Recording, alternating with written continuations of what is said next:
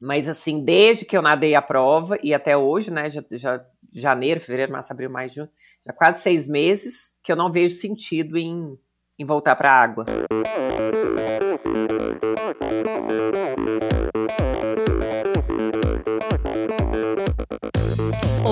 Gisela Sabac. Fala galera, aqui é o Rodrigo Lobo. Olá, aqui é a Ida dos Santos. Olá, aqui é Abraão Azevedo. Olá, aqui é a Tamara Klink. Oi, aqui é o Marcelo Zimmer. Olá, aqui é a Catarina Ganzelli. Oi, eu sou a Raquel Castanharo e esse é o Endorfina Podcast. Podcast.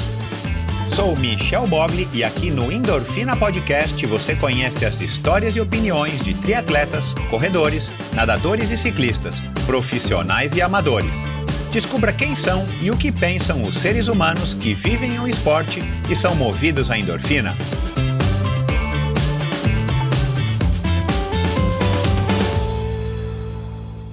Olá, seja bem-vindo a mais um episódio do Endorfina Podcast. Esse e todos os episódios ao longo dos últimos cinco anos foram editados e são editados pela produtora Pulsante. Siga arroba produtora Pulsante no Instagram para ficar por dentro da, do que rola no mundo dos podcasts, as últimas novidades e notícias, enfim. O Gabriel tem feito uma curadoria bem legal a respeito dos assuntos que permeiam esse mundo do podcasting. Se você é um, uma pessoa que está querendo criar um podcast, se você já tem um canal no YouTube e está querendo transformá-lo num podcast, se você quer começar ou se você já tem um podcast e quer melhorar a qualidade de áudio do seu podcast, fale com o Gabriel no arroba produtora pulsante. Bom, começando aqui agora o, a apresentação do episódio de hoje, eu, é um episódio que me... Mais ou, outro episódio, mais um episódio que me surpreendeu. Aliás, eu gravei aí agora, é, faz poucos dias, um outro episódio que vai ao ar daqui a pouquinho com uma mulher também incrível. Vocês não perdem por esperar, vou manter aqui o, o segredo. Aliás, você quer saber antes? EndorfinaBR no Instagram. Todo domingo você vai é, você vai acompanhar lá no final do dia uma postagem do convidado da semana e aí você tem a chance de adivinhar quem é o meu convidado da semana e na segunda-feira é, quase sempre essa é a dinâmica. No domingo eu faço um post surpresa e no, na segunda-feira eu revelo quem é o convidado ou a convidada da semana. Então siga lá, arroba, produto, arroba produtora pulsante, não, arroba endorfinabr no Instagram, para você saber quem é o convidado da semana. E, e esse que eu gravei agora faz dois dias, uma convidada também fantástica, como é, como foi com a Catarina, Catarina Porfírio, minha convidada dessa semana uma, uma mineira de Belo Horizonte que faz anos mora em Araxá, onde acontece lá também a, a, as provas famosas de mountain bike, né, do, do, da Copa Internacional. E, cara, foi uma conversa espetacular, uma mulher incrível. Uh, a, a, razão por trás é, de toda essa busca dela aí pelos desafios Canal da Mancha, os 50 quilômetros lá do, da, da Praia Vermelha até Guaratiba e Iron Man e tudo, vocês vão descobrir aqui agora. Se você já conhece a, a, a Catarina, talvez você não conheça essa versão dela e vale a pena ouvir sim, porque é, é uma atleta amadora, uma mulher que se descobriu atleta já depois de uma idade mais avançada, né, com 40 e poucos anos, e, e com 30, né, 7 anos, e, enfim, cara, é uma história é, é, é, uma história super legal e a gente falou aqui de diversos assuntos, como sempre, né? Uma conversa longa, uma conversa que a gente passa. Eu procuro, né, é, extrair do convidado uma, uma gama variada aí de assuntos, sempre voltados, claro, para o aspecto psicológico, de, de formação, de educação e tudo isso permeado aí pelo esporte, que é o elo entre eu, os convidados e eu imagino que você que está aí do outro lado. Então a gente falou aqui sobre é, o gosto pela natação, né, a necessidade que ela é, começou a sentir é, por estar tá, é, se desenvolvendo na, na, natação, como é que surgiu né, a, a, história da natação, ela que primeiro foi uma é, corredora, uma triatleta, é, a busca por acolhimento, a, a, o lado psicológico de tudo, questão de ego. A gente falou aí sobre é, né, a descoberta dela é, é, do triatlon, como é que ela descobriu o triatlon e depois como é que ela descobriu o canal da Mancha, a relação dela com o Igor, aliás, ela fala bastante desse aspecto que vale a pena ouvir o Igor de Souza, que já esteve aqui. Ela fala sobre as tentativas dela no canal da Mancha, até hoje foram quatro. A gente fala sobre é, ciclo de, de, de treinamento, né, dedicação, a dor, a relação com a dor, a relação com a, a, a, dedicação mesmo, a relação com ela mesma durante todos esses anos uh, é, nesse ciclo né, de tentar é, concluir o canal da Mancha, é, força mental, autoconhecimento, recorde, Guinness, enfim, cara, uma série de coisas muito legais que valem a pena ser ouvidas. Muito obrigado aí pela audiência de você que está conhecendo Endorfina agora através da Catarina, ou você que chegou aqui na semana passada por conta do Belarmino, José Belarmino, um grande triatleta amador, pai de três crianças, técnico, é, parceiro lá do Rodrigo Lobo, também já teve por aqui, da assessoria Lobo lá de São Bernardo, aqui em São Paulo. Enfim, seja muito bem-vindo, seja muito bem-vinda. Para mim é um prazer contar com a sua audiência. Aqui no Endorfina você encontra histórias como a do Belarmino, como a do, da Catarina Porfírio, como a do Igor de Souza, como a do Rodrigo Lobo, como a do Cissão Barreto, que teve aqui faz poucos episódios, como a da Jade Malavase e outros 280 e poucos convidados que você encontra é, esses episódios nesse mesmo local aqui onde você está ouvindo esse episódio, no seu agregador preferido de podcasts, ou lá no meu site endorfinabr.com. É o local onde você encontra todas as informações a respeito do endorfina, onde você pode se informar a respeito do endorfina ao vivo, onde eu vou levar para os seus alunos, para os seus colaboradores, para os seus clientes, é, um pedacinho do endorfina, você escolhe o convidado e a gente vai e vão bater um papo e interagir com o seu público, com seus alunos, né, com seus colaboradores e, e, e, poder extrair desse convidado que você vai escolher o lado que você quer explorar, as características, a inspiração que você quer levar para essa sua equipe, seus clientes convidados é, e, e alunos. Lá no meu site você encontra um link para o meu perfil no Instagram, para o meu canal no YouTube, onde você pode assistir a essa entrevista e tantas outras. Lá também você pode apoiar financeiramente, você encontra informações de como apoiar financeiramente esse projeto.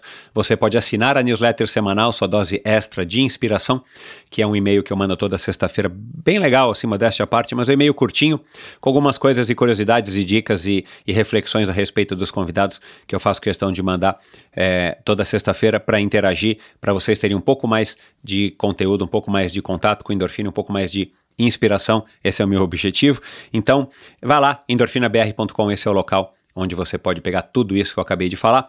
E é isso. Uh, espero que vocês gostem dessa conversa. Catarina foi uma pessoa surpreendente e, e, espero que ela inspire vocês tanto quanto ela me inspirou, porque é, com cada convidado aqui eu pego não pouco, pego muita, muita informação, muita coisa e eu me sinto um privilegiado de estar podendo é, trazer primeiro esses convidados para bater um papo comigo e, claro, gravar e compartilhar e, e, com, e isso tudo com você que está aí do outro lado, em mais de 130 países hoje, 131 países já acessaram e costumam acessar o Endorfina mensalmente para ouvir aí todos os episódios nesses últimos cinco anos e, e um mês e alguma coisinha. Então é isso. É, vamos lá para esse episódio, afinal de contas, quem é que não gosta de uma boa história? Fala sério. Ela descobriu os esportes de endurance há uma década. Até então havia praticado ginástica artística e natação, primeiro em Belo Horizonte, a partir dos 15 anos de idade, na aprazível Araxá. Os anos se passaram e ela largou a natação, formou-se, casou e teve três filhos.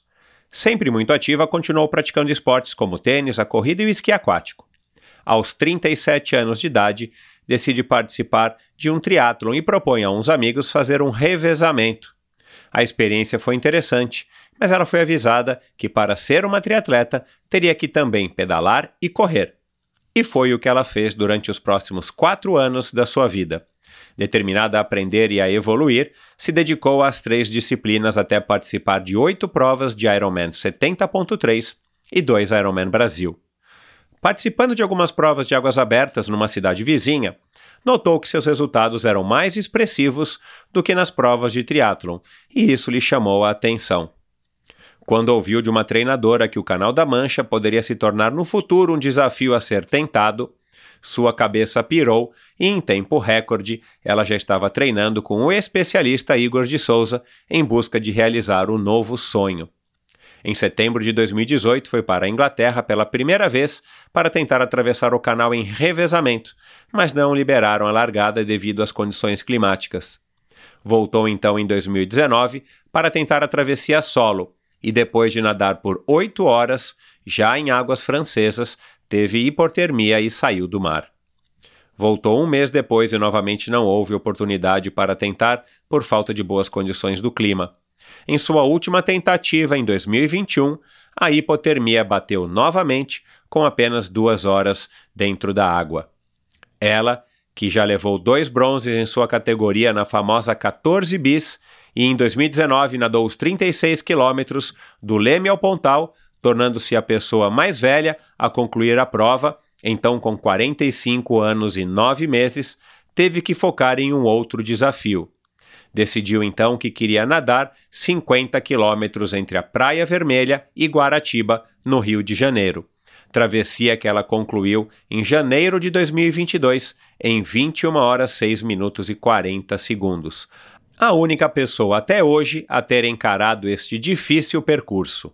Ela acreditou em si mesma e descobriu em suas realizações uma dimensão que nunca imaginou atingir. Direto de Araxá, esta mineira que é advogada, mãe, tenista, ex-triatleta, nadadora de águas abertas, estudante de psicologia dançarina, a rainha do Leme ao Pontal e recordista mundial no livro Guinness dos Recordes, Catarina Almeida Porfírio. Oi, Catarina, como é que vai? Tudo bem? Oi, Michel. Prazer falar com você. Prazer imenso falar com você. Eu te acompanho há muito tempo. Comecei com Armando, né? É, assistindo o podcast dele e assisti vários outros. Que bom. Você sabe então que você aí já deve ser, sei lá, já devo ter mais de 20 pessoas de mineiros, né? É, você não é de Araxá, você é de Belo Horizonte, mas eu já devo ter mais, de, devo estar tá passando já de, de 20 ou mais mineiros aqui no Endorfina. Eu arrisco dizer que depois dos cariocas é a, a, a é, não é nacionalidade, né? É a origem é, é, da onde eu tenho mais convidados, os mineiros, né? O estado de onde eu tenho mais convidados é, de Belo de, de Minas Gerais. Legal, tá tudo bem com você? Tudo bem, tudo ótimo. Doido para começar a nossa conversa aqui. você já tá com vontade de nadar? Não. Vou ser muito sincera, não. Eu gostei não. da tua sinceridade, cara, que tipo, não tô com vontade de nadar. Cara, nadar é uma, é uma coisa que você precisa estar tá realmente com vontade, né? Porque correr, pedalar, academia, ainda dá uma. Você se distrai, né? A natação é uma coisa muito. Muito você para dentro de você mesmo, né? Na, né? Se for em águas abertas, então pior, porque você não vê nada, né? Na, na piscina, minimamente você sabe que você está na borda de lá, na borda de cá, quer dizer. É, eu, eu, eu, eu não cheguei nessa fase, assim, cheguei até me culpar um pouco por isso, fiz muitas sessões de terapia levando esse, esse assunto, porque eu realmente não tô, não tô, muito pelo contrário. Eu tenho uma mala, né, porque como eu treinava muito, não dá, sacola não cabia o tanto de coisa que eu precisava para treinar. Então eu tenho uma mala, uma mala gigante que fica ali na área de serviço, e eu passo por ela todo dia. E ela, e ela já tá, tá lá com, paradinha. Tá parada, com teia de aranha, já tá mofando. e eu não mexo, nem guardo, nem. Eu ignoro, mas é, ainda não tô. Posso não. te fazer uma pergunta, já que a gente começou já nesse assunto e, e vamos passar por outros assuntos, é óbvio, mas uma pergunta aqui para você que você é, já deve ter se perguntado e na tua terapia, ou sei lá, né, você que agora está estudando psicologia, que eu acho muito interessante. Você já ouviu o, o, o, os episódios aqui com a Alessandra Dutra, com a Carla de Pierro, que são psicólogas já, do esporte? Já, ah, legal, já. legal. Tem muita coisa bacana ali, né? Enfim, é, para que nadar se você não quer? Você não precisa nadar, você não vive da natação. Natação uhum. te deu muitos prazeres, é, te deu alguns desprazeres, como tudo na vida, mas você não precisa nadar. Você pode se livrar dessa mala, queimar, doar, né? Queimar não, doar. E, e, e de repente ficar se dedicando somente à dança, ao tênis, que eu vi no teu Instagram que você está jogando tênis, a dança que eu sei que você adora, é cheio de vídeos legais teus dançando na garagem de casa, ou é, parece a garagem é. da sua casa. Enfim, para que nadar? Então. E nadar tanto, né? Não é que você vai nadar lá mil e mil e quinhentos, dois mil e tá, tá pago. Não. Para você nadar mil e quinhentos, você não vale a pena nem molhar o cabelo, né? Não vale a pena nem o shampoo que você usa depois. É, então, eu, eu ouvi uma vez que a gente não, não deve, né? É, é, é, é ambíguo o que, eu, o que eu penso. Que a gente não deve desperdiçar as coisas que a gente tem algum, vou colocar entre aspas, tá? Dom. Então, a natação é eu não tenho nenhuma habilidade, eu não sou rápida, eu não nado bem. Muita gente que não nada e fala, nossa, você nada super bem. Eu falo, nossa, você não entende nada de natação, porque eu não nado bem. Eu, eu tenho uma técnica estranha, um cabeção para fora de, de, de, nadador de água aberta muito exagerado.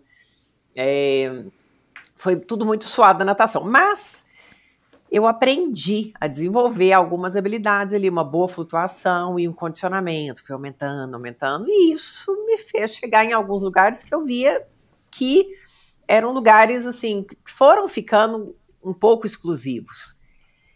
E aí, quando eu falo assim, por que nadar? Eu falo, pô, para aproveitar isso tudo. Né? Foram 10 anos investindo nessa, nesse, nesse segmento, nessa, nessa área específica. E aí, óbvio que eu adquiri muita experiência, algumas habilidades e, e o lugar que eu ouso falar assim, né, de destaque, é difícil falar de destaque aqui, porque você, você mexeu com atleta olímpico, tô pegando uma amadorona, super amadora. Mas eu consegui, sabe, encontrando meu lugarzinho que eu sempre quis. E então, quando eu falo por que nadar, é para manter, é para manter esse lugar, porque é muito mais fácil, né, do que começar do zero em qualquer outro lugar. Mas, por outro lado, para ter chegado onde, onde eu quis chegar, foi tudo muito sofrido. Foi tudo muito. É, é, é, tinha o prazer né, do desafio, mas foi como eu não era rápido, eu tinha que fazer coisas muito longas. Né, uhum. Para me destacar, provas uhum, longas. É. E provas longas exigem muito treino.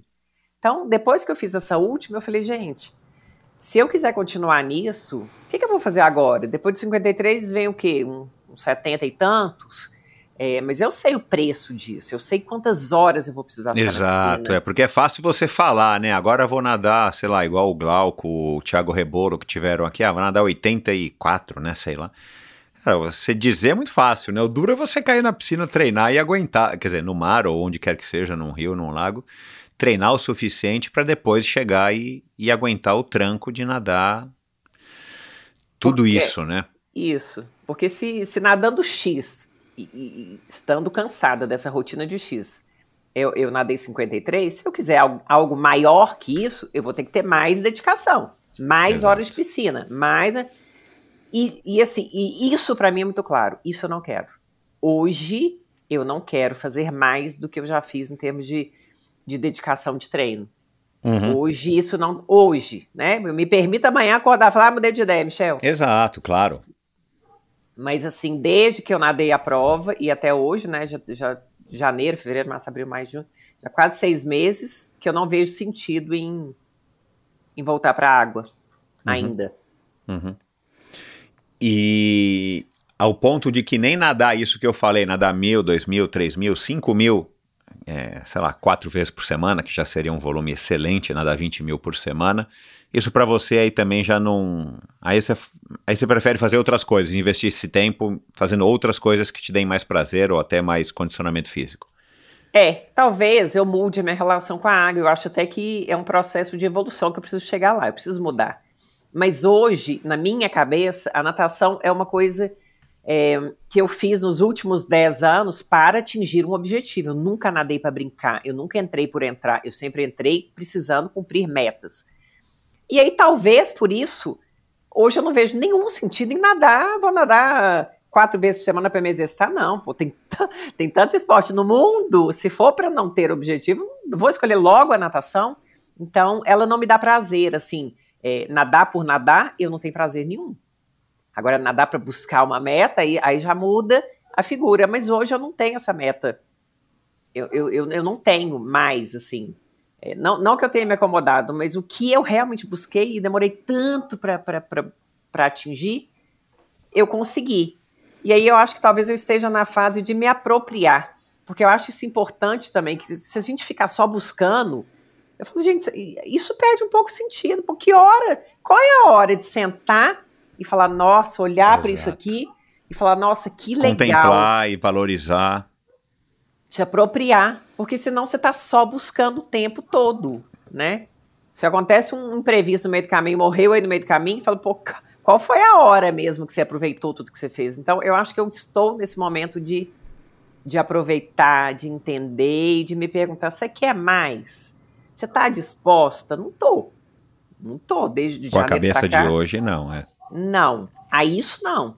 Talvez eu esteja disposta, é, aí eu, eu né, esse mesmo empenho que eu usei para treinar tanto, para conseguir o que eu queria, isso é meu, isso não é da natação, isso é da Catarina. Então, talvez vamos buscar é, um lugar diferente de aplicar isso. De repente, vamos aplicar no curso, e realmente eu já cheguei no meu curso, é, cheguei chegando, eu cheguei querendo não uhum. perder tempo, querer, querer chegando, é, sem querer, parece infantil, mas eu queria tirar a melhor nota, eu queria ser a melhor aluna, eu queria ter visibilidade ali dentro.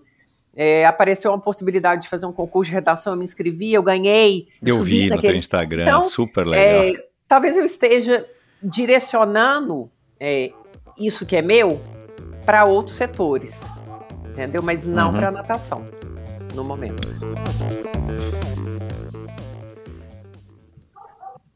Esse episódio é um oferecimento da Sigma. A Sigma Sport representa a tecnologia alemã em seu mais alto nível, combinando design inovador com engenharia de precisão. Todos os produtos são testados em laboratórios internos para suportar as condições mais adversas, garantindo um excelente padrão de qualidade em toda a linha de produtos. A Sigma trabalha com iluminação, ferramentas de bolso, ciclocomputadores com e sem GPS e também com relógios com monitor cardíaco com e sem GPS. E eu quero falar aqui do ROX 11.1 EVO, Evo, de Evolution, que é o novo modelo de GPS da Sigma e que eu estou usando aí já faz um pouquinho mais de seis meses. É um GPS com a melhor relação custo-benefício do mercado hoje. Um produto com alta qualidade e confiabilidade que se destaca pela configuração descomplicada, rápida e simples através do app Sigma Ride. E isso eu tenho que pontuar aqui para vocês. É o primeiro GPS que eu uso. Eu sou um cara old school, né? Como disse aqui o meu convidado da semana passada, o Cícero. Eu sou um convidado aí das antigas. Eh, convidado. Eu sou um, um ciclista aí das antigas. É a primeira vez que eu me que eu me, me disponho a usar um GPS e eu não tenho já tanta facilidade ou ainda não tenho a facilidade necessária para manusear todos esses aparelhos, eh, esses gadgets mais modernos. E eu vou te falar que através do Sigma Ride, um aplicativo super fácil de utilizar e ele se conecta super legal com, com o Rocks. É, ficou muito fácil, até para mim, estar tá utilizando. Além do display colorido e personalizável em até oito cores, ele possui opções para navegação com mapas que podem ser baixados diretamente no aparelho em arquivos GPX, treinamentos estruturados que também podem ser baixados no formato FIT Possui conexão com sensores externos, com conexão Bluetooth e ANT+, como cadência, frequência cardíaca, potência, DI2 e até para bikes elétricas. Quer mais? Ele ainda pesa incríveis 56 gramas. Cara, é muito leve. Pode ser adquirido junto com um suporte chamado de Short Butler, a cinta cardíaca Sigma R1 Duo Comfortex+, que é a que eu uso, além dos sensores de cadência e velocidade Sigma Duo com transmissão por Bluetooth e ANT+. Resumo, o ROX 11.1 Evo da Sigma é compatível com todos os tipos de sensores e se destaca pela facilidade de conexão e visor colorido. A Sigma no Brasil é representada pela Ultracicle, parceiros aí de longa data do Endorfina e também representantes da Supacas no Brasil. Visite ultracicle.com.br para conhecer toda a linha de produtos da Sigma disponíveis aqui no mercado brasileiro e siga Ultracicle no Instagram para ficar por dentro também de todas as novidades.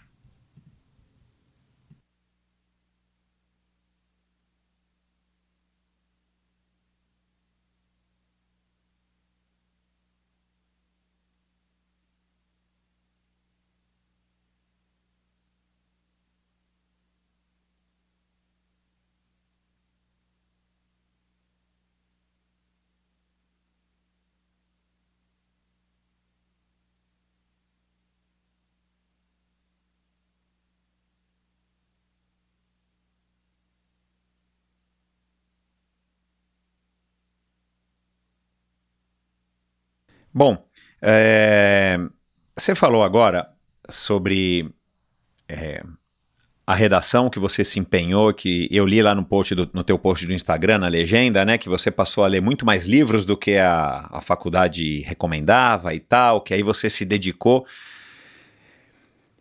E você não vê sentido em nadar por nadar, você acabou de dizer que a natação não te dá esse prazer, o que te dá é a realização daquele objetivo ao qual você se propõe, né? E foram vários objetivos, acho que na live com o Zé você também falou isso, não é ter um objetivo, ah, eu vou atravessar o Canal da Mancha, mas é para chegar no Canal da Mancha, que pode ser um objetivo máximo ou muito importante, você foi, foi galgando os degraus e foi fazendo né, uma 14 bis, foi fazendo uma 12 horas, foi fazendo Leme ao Pontal e por aí vai.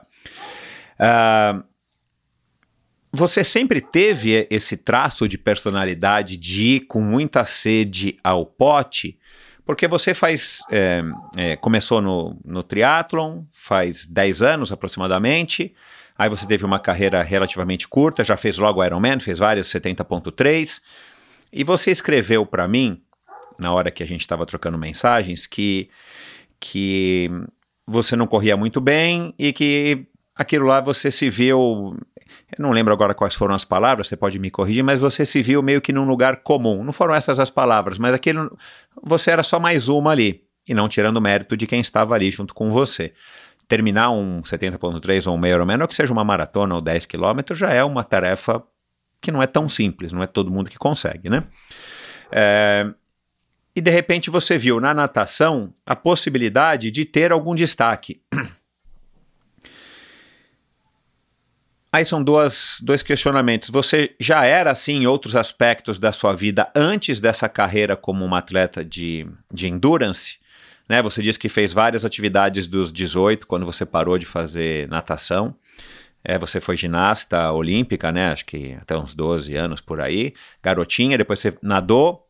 Também não teve grandes títulos na natação, mas você nadou, nadou bastante é, é, pela, pela, pela federação da tua cidade e tudo mais. Aí dos 18 aos 30 e poucos, você praticou diversas modalidades é, que que provavelmente não eram modalidades competitivas, né? Você me falou esqui aquático, musculação, aeróbica, sei lá. Isso já se manifestava em você?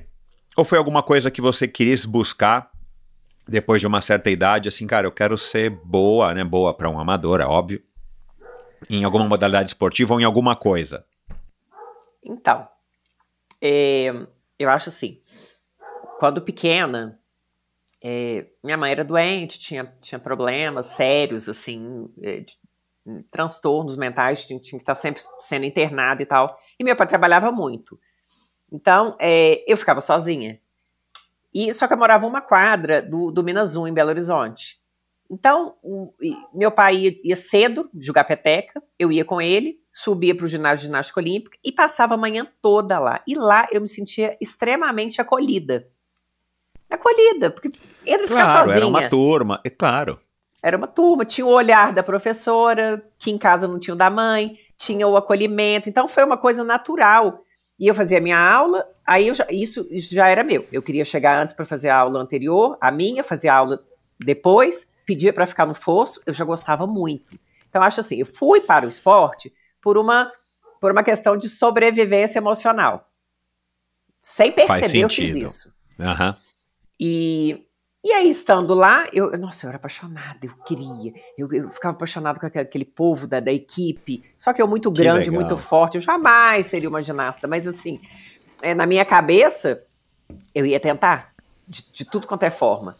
Então, enquanto ou eu estava fazendo ginástica olímpica, sonhando em entrar na equipe, que eu nunca entrei, e nas horas vagas eu nadava, nadava por diversão. Mas cresci dentro de uma piscina brincando. E nas uhum. férias eu ia para a fazenda do meu pai e lá tinha represa. Então eu falo que eu, eu tive um. É, o lance da, das águas abertas é muito importante você ter essa intimidade, essa naturalidade com a água, nadar numa água barrenta. Concordo, ou, 100%. Ou pé, fundar as canelas no barro e achar aquilo Exato. normal, esbarrar, esbarrar em qualquer coisa. Então, isso foi muito natural para mim.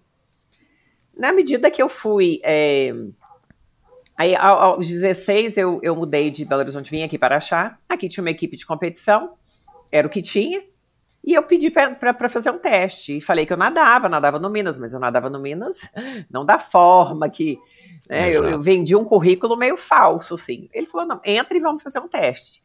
E eu lembro que eu dei tudo de mim. Tudo, mas tudo que eu. E aí eu passei nesse teste e entrei. E aí Aí acho que foi aquela coisa assim, de novo, né? Nossa, alguém está me olhando, eu quero mostrar que eu sou capaz. É, não acho que a minha história com o esporte tenha sido. É, ela, ela começou por uma questão de, de, de uma necessidade de um olhar. Entendi. Eu acho que nem Faz sempre sentido. as pessoas têm essa noção. As pessoas entram por um motivo, né? E, e eu vejo muito isso, assim, internet.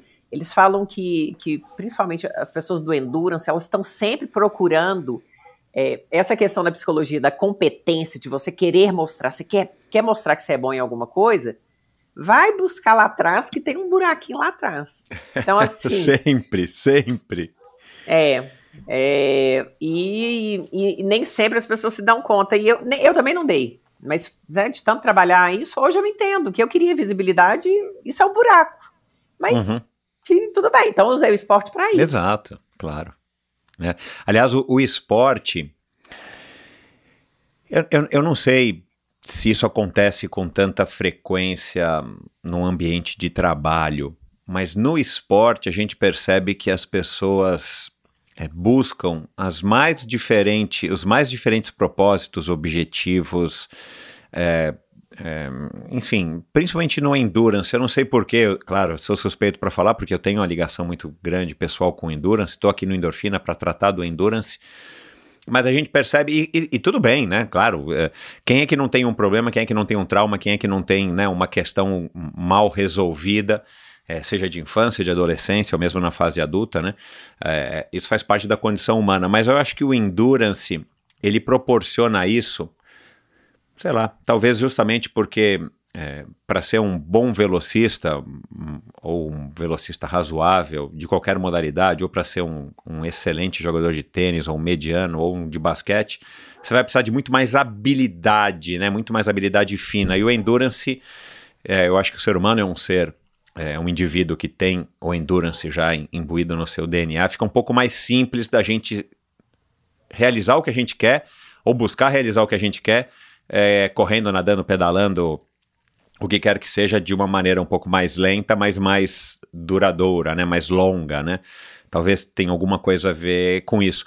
Agora, você demorou para descobrir tudo isso? Qual, da onde que vem também o teu interesse em você é formado em direito é, e depois de tantos anos você resolver cursar psicologia e, e, e, e querer né, se interessar pela psicologia esportiva, que é uma coisa que está cada vez mais na moda hoje em dia, felizmente, né?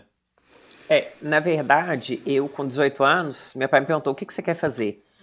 Eu falei, eu tinha muito claro para mim. Eu, na, na época eu achei que eu tivesse opção. Eu falei, educação física ou psicologia. Era realmente uh -huh. as minhas paixões. E o meu pai uh -huh. virou para mim e falou Ixi. com a ignorância da época. Claro. Isso não é profissão. Se você Olha não isso. sabe o que você quer, então eu vou te dar duas opções, ou engenharia ou direito. E aí eu pensei, engenharia nem pensar. Deus me livre de matemática, eu quero ficar livre disso.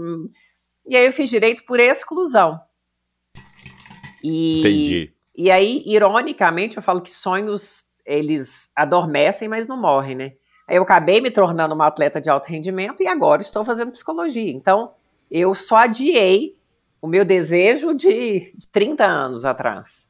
Faz e, sentido. Né? E o direito, também não reclamo porque eu falo que eu exerço, eu me defendo o tempo todo, o dia Exato. inteiro. Eu defendo os meus negócios, eu administro muito melhor os meus negócios tendo feito direito. Então, eu falo assim, talvez seja mais importante a gente saber lidar com a realidade que a gente tem do que reclamar da realidade. Então, eu acho que acabei fazendo do, do limão à limonada, fiz direito e agora e continuei na educação física e na psicologia, uhum. de alguma forma, né? É, eu imagino que esse teu histórico é, você que é mãe né, de três é, filhos, é, vai ajudar muito eles, né? Principalmente o, o, os mais velhos, né? O Rodrigo e o Henrique, que estão entrando numa época que tão, vão ter que decidir, né? Aquela pergunta, né? O que, que você vai ser quando crescer, que a gente sabe que não é mais isso, né? Você pode fazer direito e não exercer, você pode fazer psicologia do esporte e não exercer. Mas, eh, de qualquer maneira, esse é o sistema educacional que a gente tem hoje aqui em vigor. Eles vão ter que decidir qual a faculdade deles. Então, a tua experiência com certeza também vai dar bastante insight para eles. E aposto que você vai cumprir um papel muito mais importante nessa decisão deles do que infelizmente, o seu pai, não, não por, necess, por vontade, mas por realmente por falta de, de visão que tinha, como faltou para minha mãe e para muita gente daquela geração, né, dos nossos pais, né, a gente que tem mais ou menos a mesma idade. Ô, Catarina, e você que já praticou diversas modalidades e tal, você sempre gostou de praticar esporte, né? Você falou aqui agora esse, esse motivo que me soa aí bem legítimo, né, e, e, interessante você buscar um acolhimento, você buscar.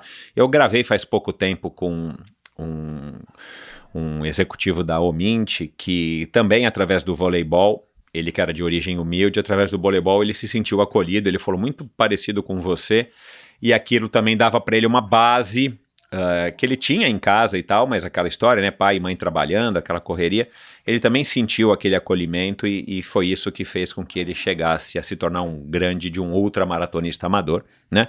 Uh, e ao mesmo tempo, essa busca que você falou, né, a hora que você olhou aí para trás no, no, seu quarto de troféus e medalhas, a hora que você falou assim, quando é que eu vou me apropriar disso? É, também me disse aqui a Carol Maier, mergulhadora em apneia, recordista mundial, acho que oito recordes, sete, oito recordes mundiais.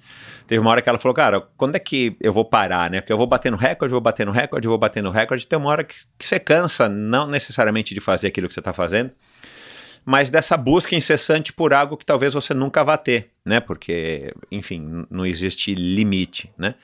É, e aí foi que quando ela migrou para o ciclismo, já tinha se tornado mãe, né? A ficha cai de uma maneira diferente e tal, as coisas mudam, a gente vai ficando mais velho, a gente acha que a gente precisa e deve estar tá evoluindo, né, para melhor. Enfim, eu, eu vi muita similaridade nessas histórias. Agora, você nunca teve. É, uma modalidade que você gostasse tanto é, ao ponto de se dedicar tanto. Para você praticar esporte era, né, primeiro um acolhimento, depois é, veio aí essas, essa fase, maior parte da tua vida, onde você praticou diversas modalidades. Você nunca se afastou do esporte, mas também você nunca deixou o esporte, entre aspas, se apropriar da sua vida. É, é, eu nunca me afastei, porque é, eu acho que realmente foi hábito, assim, né? Graças a Deus eu cresci fazendo e isso foi uma coisa que me. Pra mim era tipo escovar dente, sabe? Nossa, se eu ficasse que como? Não, não tem como, eu tenho que fazer. Aí, aí vira aquela necessidade fisiológica mesmo de fazer alguma coisa. Então, a vida inteira eu fiz. Eu nunca, falar assim, fiquei parada, nunca fiquei. Como não estou atualmente, eu não estou nadando, mas eu tô eu falo, eu falo, não tô fazendo nada, mas quando eu falo nada é duas horas por dia, de segunda a sexta. Aí eu falo é. nada com uma pessoa normal que fala, calma, nada. Porque para mim, né, se eu, se eu, volto e olho para trás o que, que eu fiz, nadar duas, uh, treinar duas horas por dia, perto do que eu fazia, é, é ridículo. Mas. Então eu sinto essa necessidade fisiológica, gosto, gosto mesmo. É, gosto de estar no ambiente, me sinto bem. É, tem uma. Eu fui, eu fui modelo quando eu era nova ali, na faixa dos, dos 18, 20 e poucos, então tinha aquela cobrança gigantesca com peso, com não sei o que, isso, isso é muito arraigado, infelizmente, essa, essa cultura, né, da, de, né, de não, não poder ficar mais gordinha. De né, seguir um padrão né, determinado é, pela moda, ou sei lá. É, eu ainda, ainda, me cobro, então, assim, o esporte entra também por isso, pô, tenho que me controlar e tal. Então, ele tá em mim. Isso aí eu, eu falo que eu vou. Se Deus quiser ficar velhinha, eu fico olhando já senhorinhas de 80, eu já me espelho. Serei eu amanhã, se Deus quiser. E aí, aos 37 anos, algum amigo, eu queria que você contasse um pouco como é que foi, te convida para fazer um revezamento uh, no triatlon e você iria fazer a parte da natação, você fez a parte da natação e aí, de repente, você cai no gosto do, do, do, novo, dessa nova modalidade. Eu queria que você contasse um pouco, você já sabia o que era triatlon? Em que momento que você estava ali, é, pessoal, profissional, é, esportivo, para você ter topado participar desse revezamento? Foi com resistência? Foi sem resistência? Qual era a distância? E o que, que você viu depois desse revezamento que fez você... Então, é, na verdade, não foi nem eu, eu que convidei. Eu vi. Eu tenho, ah, você foi a convidada. é, quer dizer, é, a quem convidou. A que convidou. Eu, eu tenho uma casa, tem uma cidade que chama Rifânia, que é 100 quilômetros daqui, eu tenho uma casa lá e tal. E eu vi que lá, né, nesse lugar, ia ter um revezamento, uma prova de revezamento de, de triatlon. sinceramente, eu nem sei porquê, porque eu, eu não nadava, não pedalava, nem corria. Eu não sei por que que eu cismei que eu queria fazer, pô, que interessante tal. Vou fazer. em Rifânia. Em Rif, Rifaina. Rifaina. Rifaina, é. É um lugar que teve muita prova do Igor de maratona aquática, porque tem uma represa lá. Uhum. E o pessoal de Franca que fazia esse, esse, esse triatlon lá. E aí, eu convoquei meu marido que você falou pedalava? Não, ele tinha uma bicicleta. Eu falei, olha, é assim, mas ele é muito parceiro. Eu falei, é assim que vai ser. Nós vamos fazer um triatlo, você vai pedalar. Ah, como? Eu falei, sobe na bicicleta e, e segue o fluxo. E aí entrei sem treinar do nada, entrei para ver o que, sabe, no Aue mesmo. E aí, só que eu lembro que quando eu saí da água, o meu treinador, que foi meu treinador na, na juventude, aquele com quem eu fiz o teste aos 16 anos, ele estava na beirada da represa. E quando eu saí da água, ele falou: depois eu quero conversar com você. Pô, nadou bem. Eu pensei: como nadei bem? Tem 20 anos que eu não nado.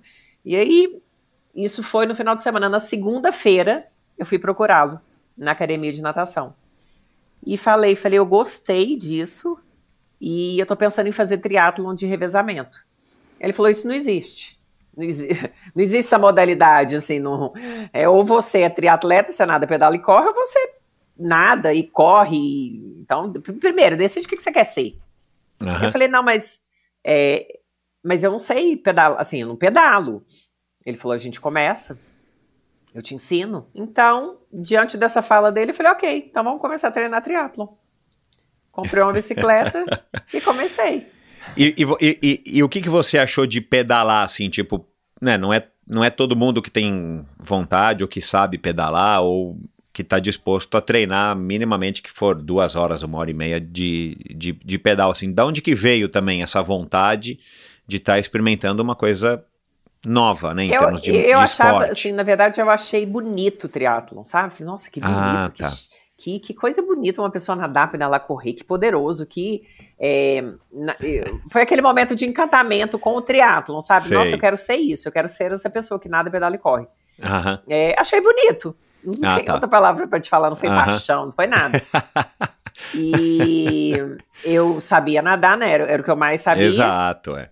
Correr eu já tinha uma experiência. E pedalar, sinceramente, do, assim, não foi a. É, é, gostoso, eu gostei de pedalar, eu gostei da experiência com ciclismo.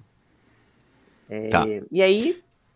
Só que aí, em vez de você seguir um, uma, uma, uma, uma sei lá, uma vida normal, uns passos normais na carreira, nessa na carreira não, né, mas nessa experiência de triatleta.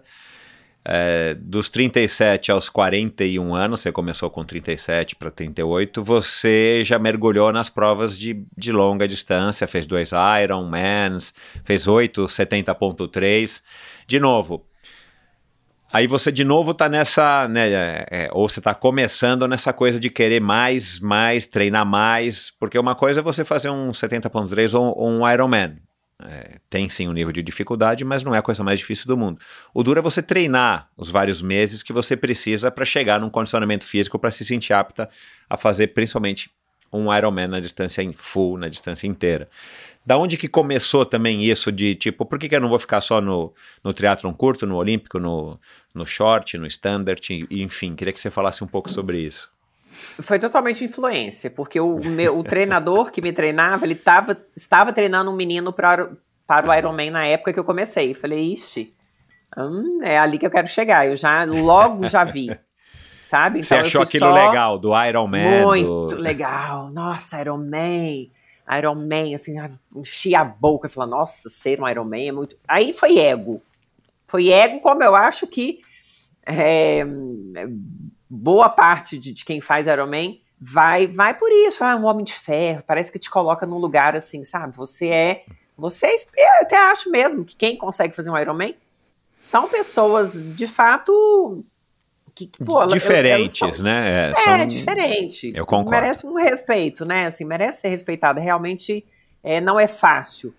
E eu queria estar nesse lugar, então eu, eu fui por isso. Mas, o que, que eu fui percebendo? Eu corria muito mal, eu odiava correr. Eu detestava, eu falo com a boca cheia. Na época, eu, eu lembro que eu estava fazendo terapia, ele falou, não, você não pode falar assim. Eu falei, eu não vou mentir. Eu detesto. É horrível, é sofrido, é. E é o que eu acho mesmo, de verdade. Uhum. E, e, aí, naquela peleja, treinando, fazendo tudo, né? E era, era muito engraçado, que aí eu entrava nas provinhas do Igor, Igor de Souza, que ele fazia muita maratona aquática aqui perto, na Rifaina. Uhum. E aí entrava assim, você imagina, eu nadava ridiculamente, eu nadava duas vezes por semana, no máximo três, nadava o quê? Seis mil por semana. Aí eu me inscrevia nas provas do Igor, de mil, dois mil, já entrei até nas de quatro mil. E aí entrava, tipo assim, era, uma, era um treino. Entrava como treino, uhum. né? Só que eu comecei a pegar pódio nas provas do Igor. E pegava pódio, pegava ah. pódio, falava, gente, que coisa esquisita, eu não treino para isso, eu treino para triatlo, não pego pódio no triatlo, vou pegar pódio na, na, maratona aquática que eu não treino. E ali ficava uma coisa, né? Ficava uma chavinha, pô, você está batendo cabeça no lugar errado, pensa bem, nananã. Mas eu, eu falava comigo, ah, mas eu. Aí realmente, para quem fazia Ironman, eu não via graça nenhuma. Eu vou, vou sair do Ironman para fazer a prova de 4 mil? Não, isso não tem graça, realmente, isso, isso não me. Não me, não me, é, não me dá vontade. Até um dia eu conversando com a. Ai, ela é de Campinas. Agora esqueci. Foi minha treinadora um curto período. Uhum. Super famosa, Rosângela. Rosana, Rosana Merino. Rosana, Rosana Merino? Merino. Rosana ah, Merino. Já passou aqui é, no Endorfina. Conversando com ela, ela me treinou nesse período. Eu já estava partindo para o terceiro Ironman. E eu falei, Rosana, eu odeio correr, eu detesto correr. Ela falou, então é aí que a gente vai começar. Se você quer partir para o seu terceiro Ironman, é aí que a gente vai começar. Eu falei, mas eu tenho um pouco de dúvida, assim, também, porque eu, eu tô pegando uns resultados bons na natação. Aí ela falou assim: não, vamos, vamos pensar nisso, porque de repente, lá pro futuro, se um dia, pô, você pode fazer um canal da Mancha. Eu falei, como? Ela falou, um canal da Mancha, canal da Mancha, você sai de você. Acabou, Michel. Eu lembro que eu vim de, da, da eu vim de Campinas pra cá, eu, minha cabeça ecoava assim, canal da Mancha. Eu falei, nossa, eu descobri. Eu descobri, é isso, é isso que eu queria. Eu queria sair do Ironman para uma coisa maior é, ou maior, difícil, mas, mas eu, né? Eu, não, não por uma coisa mais simples. É, por, por, isso que eu não saía do Iron, porque para mim não tinha. Eu não sabia que tinha, assim, ouvi falar do canal da Mancha, mas para mim era uma coisa. Ela falou, falou, não, Igor de Souza. Eu, na segunda-feira, eu mandei mensagem pro Igor. Falei, então tudo começou com a Rosana. Foi. Foi, ai, ela nem ai, sabe ai. disso, mas foi ela. Ela foi vai ouvir, pode deixar. É, foi o super pontapé que eu precisava. Bom, então vamos lá. E aí você ligou pro Igor, você descobriu, né? A Rosana te falou que o Igor é uma sumidade, né? Mais de Sim. 90, eu fiz as contas aí na participação dele, 90 e poucos por cento de êxito, né? De quem ele leva pro canal terminar. E, e quem não termina não é porque não teve condição, mas mas porque não deu mesmo, né? O clima não deixou, como no teu caso tem hipotermia, não dá para continuar, não é uma coisa que a pessoa não quer continuar. Enfim. E aí você ligou para ele, marcou uma conversa com ele e e aí, você topou o desafio, mesmo sendo o Igor, e provavelmente você já conhecia um pouquinho ele, né, do, do contato lá em Rifaina. É, eu conheci, é... mas não sabia nada dele, assim, eu mandei, peguei o contato, mandei uma mensagem, falei, oi, Oi, meu nome é Catarina, eu sou uma pessoa normal, mas quero atravessar o Canal da Mancha. Eu fiz oito Ironman, dois, oito meio Ironman, dois Irons. Né?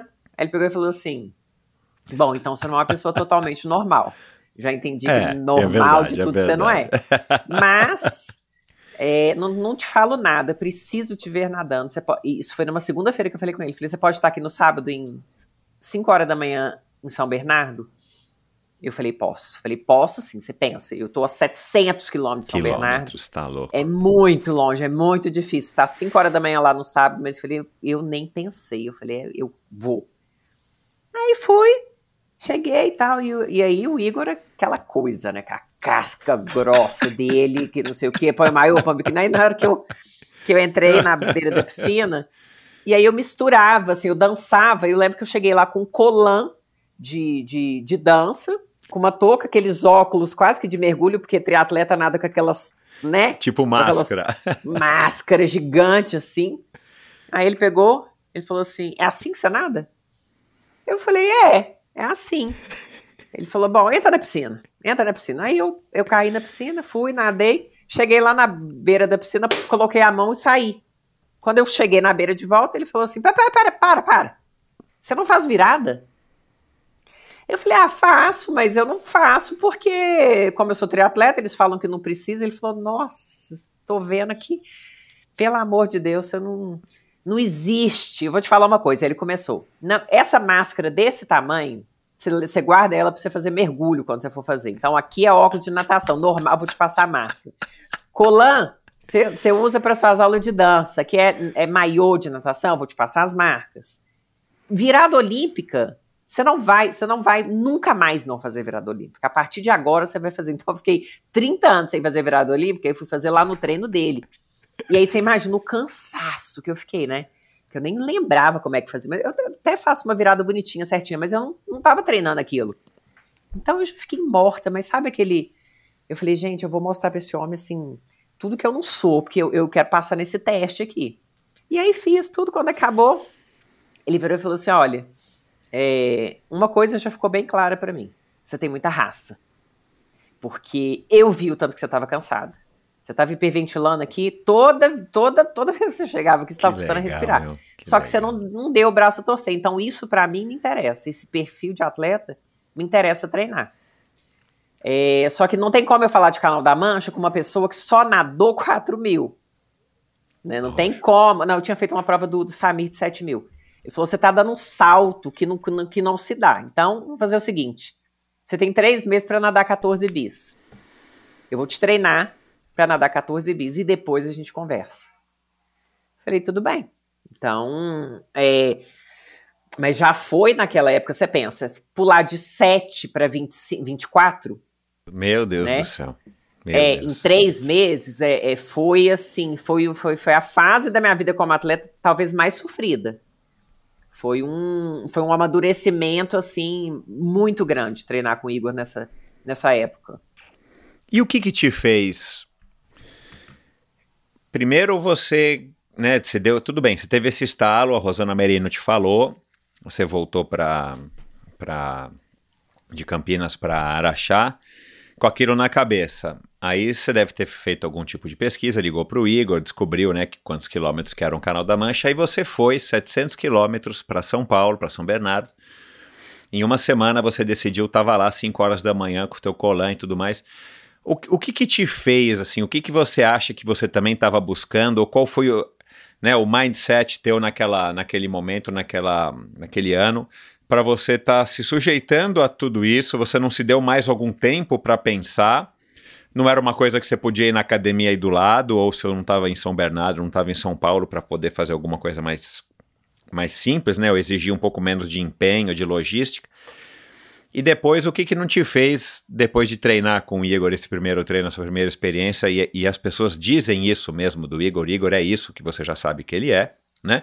Eu só conheço ele aqui virtualmente e já entendi que ele é assim mesmo, é, e até concordo em, em algum nível com, com esse jeito dele. É, e o que que fez então você falar assim, não, eu, eu vou topar a bronca que, que vai ser também o treinamento e também o treinamento com o Igor, né? É, e aí eu, um comentário eu acho que não é à toa que ele tem um resultado tão um percentual tão bom de sucesso no canal da Mancha. Eu acho que esse jeito dele acaba é, favorecendo e peneirando, né? Quem não tem condição pula fora e quem tem condição vai lá e, e, e, e pelo menos como você foi, é, tentou com muito mérito e, e, e, com muitas possibilidades de terminar e, e, eventualmente não terminou por outras razões. Mas enfim, o que que fez, né? O que que passava na cabeça da Catarina para querer aguentar essa bronca? Então, foi assim, na época eu dei uma voltada, que você falou, eu dei uma voltada lá atrás. E para mim foi muito claro eu tava buscando alguma coisa que eu não sabia direito o que, que era, que eu tava batendo cabeça no Ironman. Quando eu descobri que tinha uma prova de natação que era mais que um Ironman, mas que era de natação de água aberta, eu falei, putz, é isso, porque assim, eu sou nadadora, é isso que eu sei, assim, de melhor é a natação que eu sei fazer. Era o que você mais curtia das três modalidades, né? A, a corrida Era o que mais me curtia, dava bem. o ciclismo Era... não muito e a natação intimidade, experiência. Então, então era. E, e, resultados, assim, eu comecei a conseguir bons resultados, eu falei, sem treinar. Falei, putz, imagina se eu treinar. Eu queria pagar para ver, entendeu? E pagar para ver, é, para fazer uma prova, pô, o canal da Mancha é o Everest, né? É o Everest. É a prova. É a prova. Então, a prova, com uma modalidade que eu tenho tanta experiência com o cara, porque o Igor era o cara também, ele é, é do canal. E, e o que foi muito legal quando eu fui lá, que ficou muito claro para mim, na época, lógico, né? Nós estamos falando de outras épocas, mas na época, aqui em Araxá, Araxá, Minas Gerais, se eu pegasse qualquer treinador sem experiência, o cara me cobraria aí 150 reais uma, uma planilha. Um inexperiente qualquer. O Igor, o Igor, né, que foi eleito o melhor guia do mundo, né? Na época, ele me cobrou 120 reais. E ele falou, ele falou muito claro. É, eu, isso não é o meu negócio. Eu não treino qualquer um. Eu treino quem eu quero. Eu treino quem eu acredito. Então, naquele momento, o Igor me falar sim, eu vou te treinar. Talvez tenha sido sim que eu busquei a vida inteira na ginástica olímpica.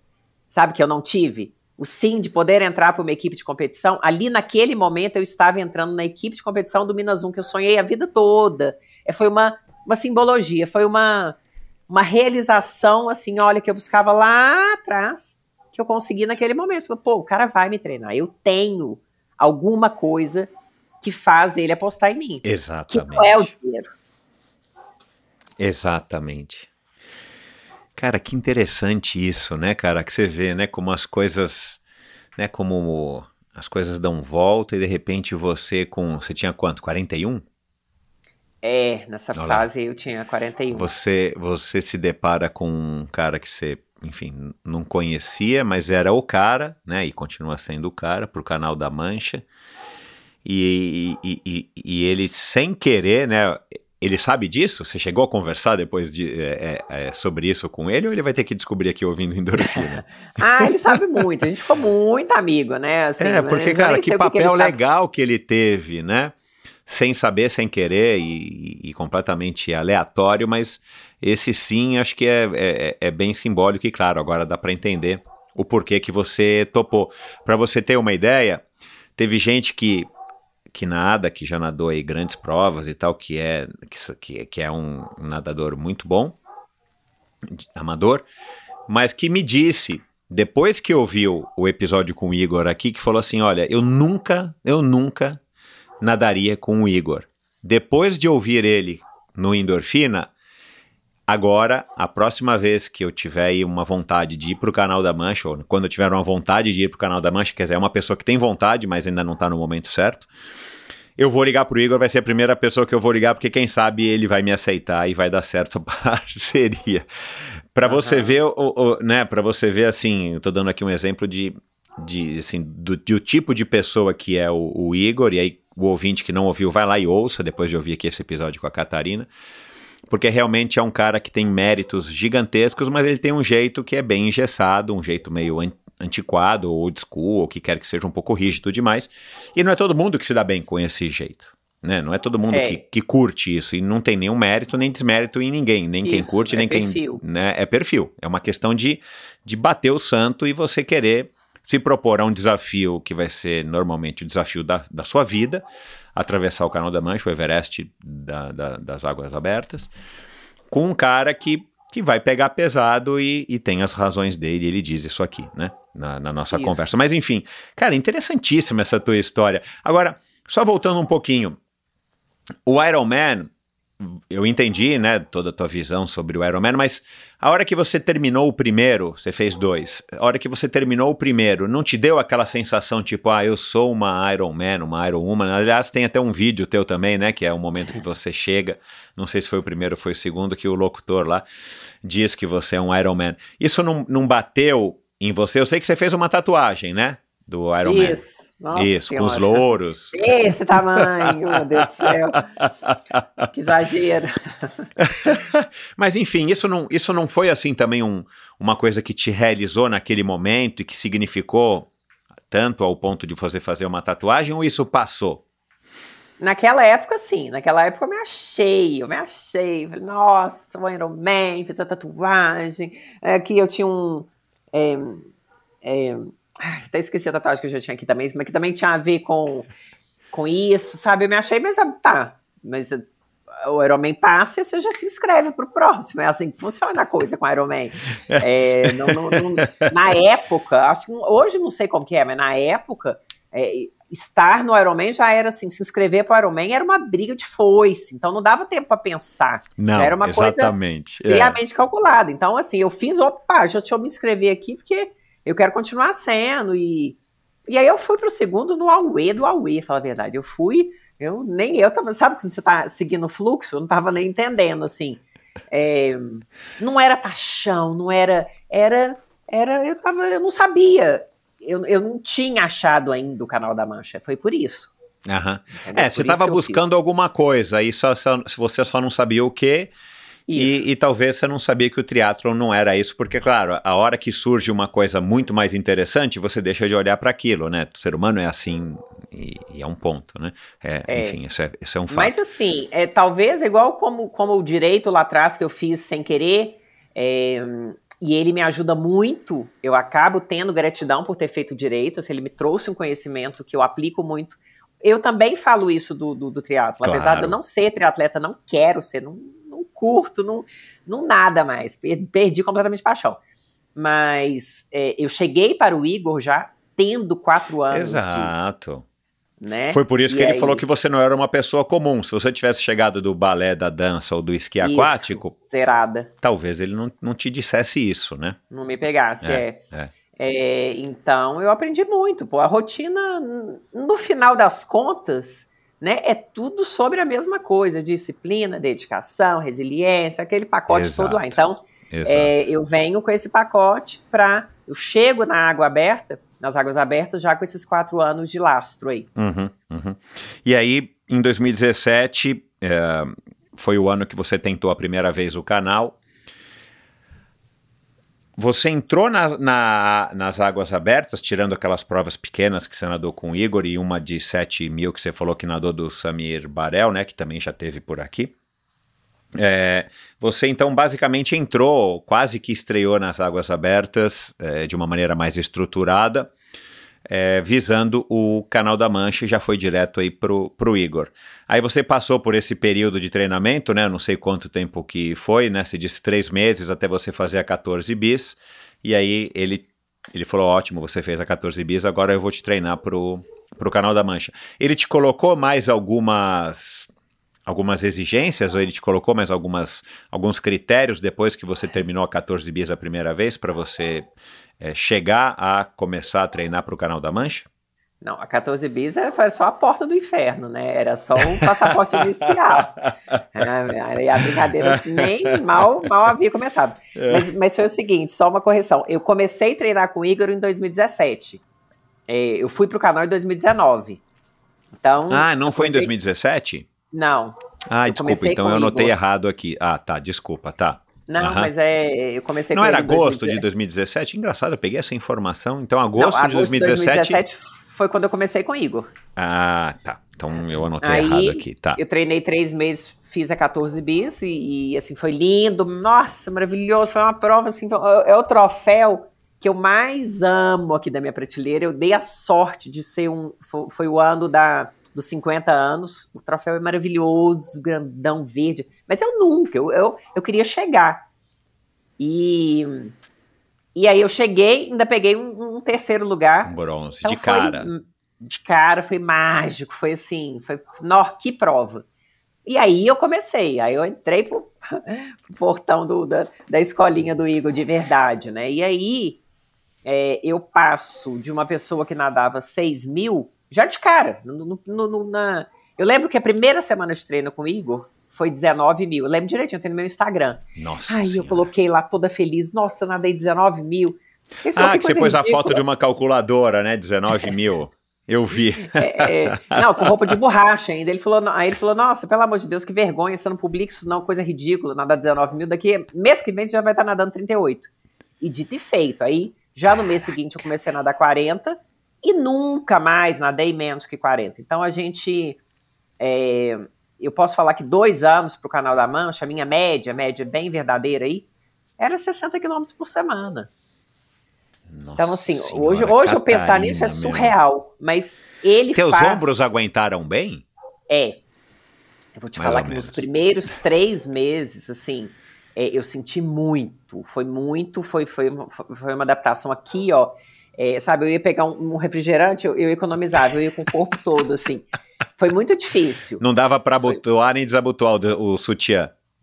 Não, não dava. Eu, para tirar a camisa, fazia igual homem, você, você- igual português, você abaixa.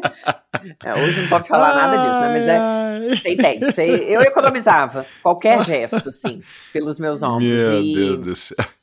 E, e aí eu lembro também de uma vez reclamar, né, com o Igor, assim, de, de- mas quando eu falo de dor, é- não é dor. Já tinha experiência de quatro vezes de Ironman, quatro anos de Ironman. Sei o que que é dor e tal, mas é dor, dor. Dor de, de limitar movimento, febre. E aí eu lembro de falar com o Igor, e ele me falou, ele falou, olha, ou você aprende a nadar tomando antibiótico, tô nem aí, você tá com febre, você toma com perdão da palavra, mas ele falava, não vou falar aqui, mas ele falava, Aham. ele falava desse jeito, assim, que se foda, você toma, tome um analgésico, né? É meio que ele fala com essas palavras, ele não, não É, mede eu não. sei, eu sei. É, ou você vai treinar com dor e com febre, ou você tá fora. E aí eu aprendi, Michel, eu aprendi e, e eu falo assim que é, foi maravilhoso, foi maravilhoso treinar com o Igor nesses. Eu nu- nunca cresci tanto como atleta. Eu entrei como uma atleta amadora, que, que tinha pódio e tal. Eu lembro que aí depois, no final dos- do, do segundo ano com ele, um dia eu virei pra ele e falei: olha, o menino que tá. Eu fiquei, falei, fiquei, tô muito feliz, porque eu, eu fiz uma série e para tanto e tal. Aí ele pegou e escreveu. Eu conversava com ele todo dia. Todo dia eu conversava com ele. Eu passava o meu Garmin e ele me dava um feedback. E aí ele pegou e falou assim: parabéns. Aí eu falei: não, não, você não entendeu. É, é, essa série é de pé de pato. Porque ele nunca tinha me dado parabéns em dois anos. Então, como ele deu, eu falei: ele não entendeu. Ele achou que, a série é sem parabéns. Ele falou: eu tô careca de saber que é com, com pé de pato. Eu que te passei É. a série. Mas parabéns. Parabéns, porque você está nadando. Eu lembro que na época era um treino aí perto de 16. Você está nadando, você está nadando como uma atleta olímpica em termos de volume. Eu lembro que a Ana Marcela estava nadando 18 treinos diários de É, 18 e ele mil. sabe bem, né? Claro. Sabe bem. E ele falou: o que você está fazendo diariamente é só realmente quem está no alto rendimento. Eu falei: eu, eu, eu, eu sou atleta de alto rendimento? Ele falou: Catarina, que dia que você. O que, que, que falta você entender que. Sabe, então, é, eu consegui chegar no alto rendimento com ele, sem perceber, sem ver. E ele, ele é um cara que trabalha tanto essa questão de filha, pé no chão, é, você não é nada, é, olha, cai na real. Que o dia que ele me falou parabéns, eu não É, pra acreditei. eu pra não conseguir tivesse dele um elogio. é, é. Eu vou te falar que, assim, é, e eu, eu, eu gosto de gente assim. Eu entendi Aham. que é delicioso trabalhar com pessoas assim. Aham. É, porque é muito ridículo. Você nadar ali, o cara fala, nossa, você arrasou. gra-". Pô, depois você É, vai passar é. vergonha. Entendeu? Então não fala mesmo, não. Fala que tá ruim, igual ele fala. Ele sempre me falou, tá horrível, isso tá horroroso. Aí quando eu consegui, ah, você não fez mais que a sua obrigação, é o jeito dele. Mas isso, para quem aguenta, quem aguenta apanhar, colhe os frutos lá na frente. Então, eu, eu adorei trabalhar com ele. Bom, e então só em 2019 que você foi pro canal de Ma- da Mancha. Você treinou praticamente dois anos ou dois anos para esse grande eh, objetivo. Durante esse período, não teve nenhum momento que você quis chutar o pau da barraca e, tipo, largar tudo? Enfim, tipo, ó, isso aqui também não é para mim, ou é um sofrimento que eu não preciso passar? Ou você conseguiu se manter centrada e focada nesse grande objetivo que era o, o canal da Mancha? Eu, eu me mantive focada e tal, tal. Mas é, você até perguntou se ele não me colocou outros. outros é, Pequenos objetivos, metas. objetivos É, intermediários, é. A meta dele era, era, era, era meio que diária. Meio que diária, assim. Ele falou: você não embarca sem fazer tudo que eu mandar. Então, é, eu tinha metas diárias. Não adiantava eu. Não tem essa se você não treinar sábado. Não tem essa se você pular, comer, roubar mil metros. Tem que fazer tudo. Então, fiz tudo o tempo todo. Mas tem duas coisas muito específicas de quem treina comigo pro canal, que tem, que você tem que sobreviver. Que é a Semana do Inferno e é um treino de 12 horas. É. Um treino que você entra na piscina e nada 12 horas. Então, nesse primeiro treino de 12 horas que eu fiz, Eu fiz, aí eu peguei e fiz um evento aqui na minha casa. Não sei onde que eu tava com a cabeça, chamei todo mundo. Porque quando nunca ninguém me via nada, eu falei, bom, agora eu vou chamar, fiz uma reunião, fiz do, do 12 horas um evento. Caí na piscina, só consegui nadar 5 horas e meia. Nunca tive plateia na minha vida. O dia que eu chamo a plateia, eu fracasso. Coitado. Então, assim, aí, no dia seguinte, eu fiquei. o Igor chão. só acompanhou virtualmente ou ele também foi convidado para a festa? Tá. Não, virtualmente, virtualmente. Aí ele acabou com a minha raça. Ele falou bem feito. Adorei, adorei que você tenha chamado todo mundo para te ver fracassar. Não é assim que funciona, isso não é um evento. Banana. E aí ele me falou mais. Ele falou assim: adorei que você não tenha conseguido, porque, Catarina, até então, tudo que você se propôs, você conseguiu. Ah, quis oito meio, conseguiu. Dois áreas, conseguiu. Inventou de fazer o leme pontal sem precisar? Conseguiu. Então, tu, é, fez a 14 bis, conseguiu. 14 bis de novo, conseguiu. Leme pontal, conseguiu. Então, tava na hora. Tava na hora do você cair. É. Precisa entender que não é assim, que não sei o quê. Só que, assim, eu vou te falar que foi um baque que mexeu muito comigo, muito, muito, muito. Aí eu entendi também que eu estava começando a entrar num, num overtraining, numa estafa mental, que ele não admite. O Igor até hoje ele acha que não, que não, mas assim, eu sei isso é uma característica dele também. Ele não admite que a gente que a gente possa entrar, que a gente esse olhar ele não tem, mas eu sei uhum. que eu uhum. tive. Porque uhum. depois de tanto tempo, eu já estava com oito anos aí no Endurance, pô, eu, o mínimo que eu tinha era uma autopercepção, um conhecimento do meu corpo. É óbvio, né? E é você quem está sentindo as coisas, né? É óbvio. E eu estava irreconhecível. Comecei a chorar no meio do treino. Eu cheguei um dia a nadar 25 no meio da piscina. Eu, eu sabe, assim, um pânico. Eu falei, o que, que é isso? Sabe, de dar vergonha? Eu falei, o que, que, que, que, que tá acontecendo? Sabe, comecei a ter umas fome esquisita no meio do treino, de cair glicemia. Pô, fazendo tudo que eu sempre fiz, eu estava super normal. Então, eu estava entrando sim no, no quadro de overtreino. E aí ele falou: Bom, vamos fazer o seguinte: eu vou te dar um mês, você vai repetir isso 12 horas. Só que dessa vez eu vou ir. Ele veio de São Paulo. Então o Igor tinha essas coisas assim de, pô, ele abraça, ele pega, ele está com você. Então. É, ele, ele se dedica, veio, é, é, um verdadeiro treinador mesmo, né? Treinador mesmo, assim. É, é, eu me senti. Eu não era atleta profissional, mas eu sempre me senti uma atleta profissional. Isso é muito legal, assim. Eu tinha todo o, o, o amparo de, um, de uma atleta profissional mesmo. Então, aí ele veio, Aí ele veio e eu comecei a morrer de medo. Eu falei, eu tô morrendo de medo, você vir, você vai despencar de São, de São Bernardo. Tem que pegar um, aeroporto, um, aeroporto, um avião para Uberlândia, vim mais de carro, como dizer ele. Se você mora na roça da roça, né? é, e eu falei, você vai fazer isso tudo e se eu não conseguir? Ele falou, esquece, esquece. E aí, quando ele veio, ele veio, estava muito mais frio do que na época que eu não tinha conseguido. A água estava 19 graus, o clima externo Tava super frio. Esse cara veio. Aqui na minha casa tem uma raia horrorosa, né? Porque assim, uma raia, raia única, é muito difícil, pesada, a água bate, volta. Nem, nem o canal da Mancha tem uma água tão ordinária igual essa aqui de casa. e é aqui que eu fui treinar, porque era a única piscina fria e tal. E ele sentou e eu comecei a treinar, a treinar, e eu falava, gente, tava horrível, tava muito pior do que da outra vez. Mas eu olhava pro Igor eu sabia que ele estava tremendo de frio. Eu oferecia para ele o, o, sofá lá da, da, da sala para ele entrar, para ele, ele vestir alguma coisa. Ele estava se debatendo de frio. E ele não quis o sofá, ele não quis a blusa de frio, ele não. E aí eu nadando e vendo aquele cara, eu falava: putz, como que eu vou parar? Cara, o cara tá ali comigo, o cara, sabe, eu não estou sozinha.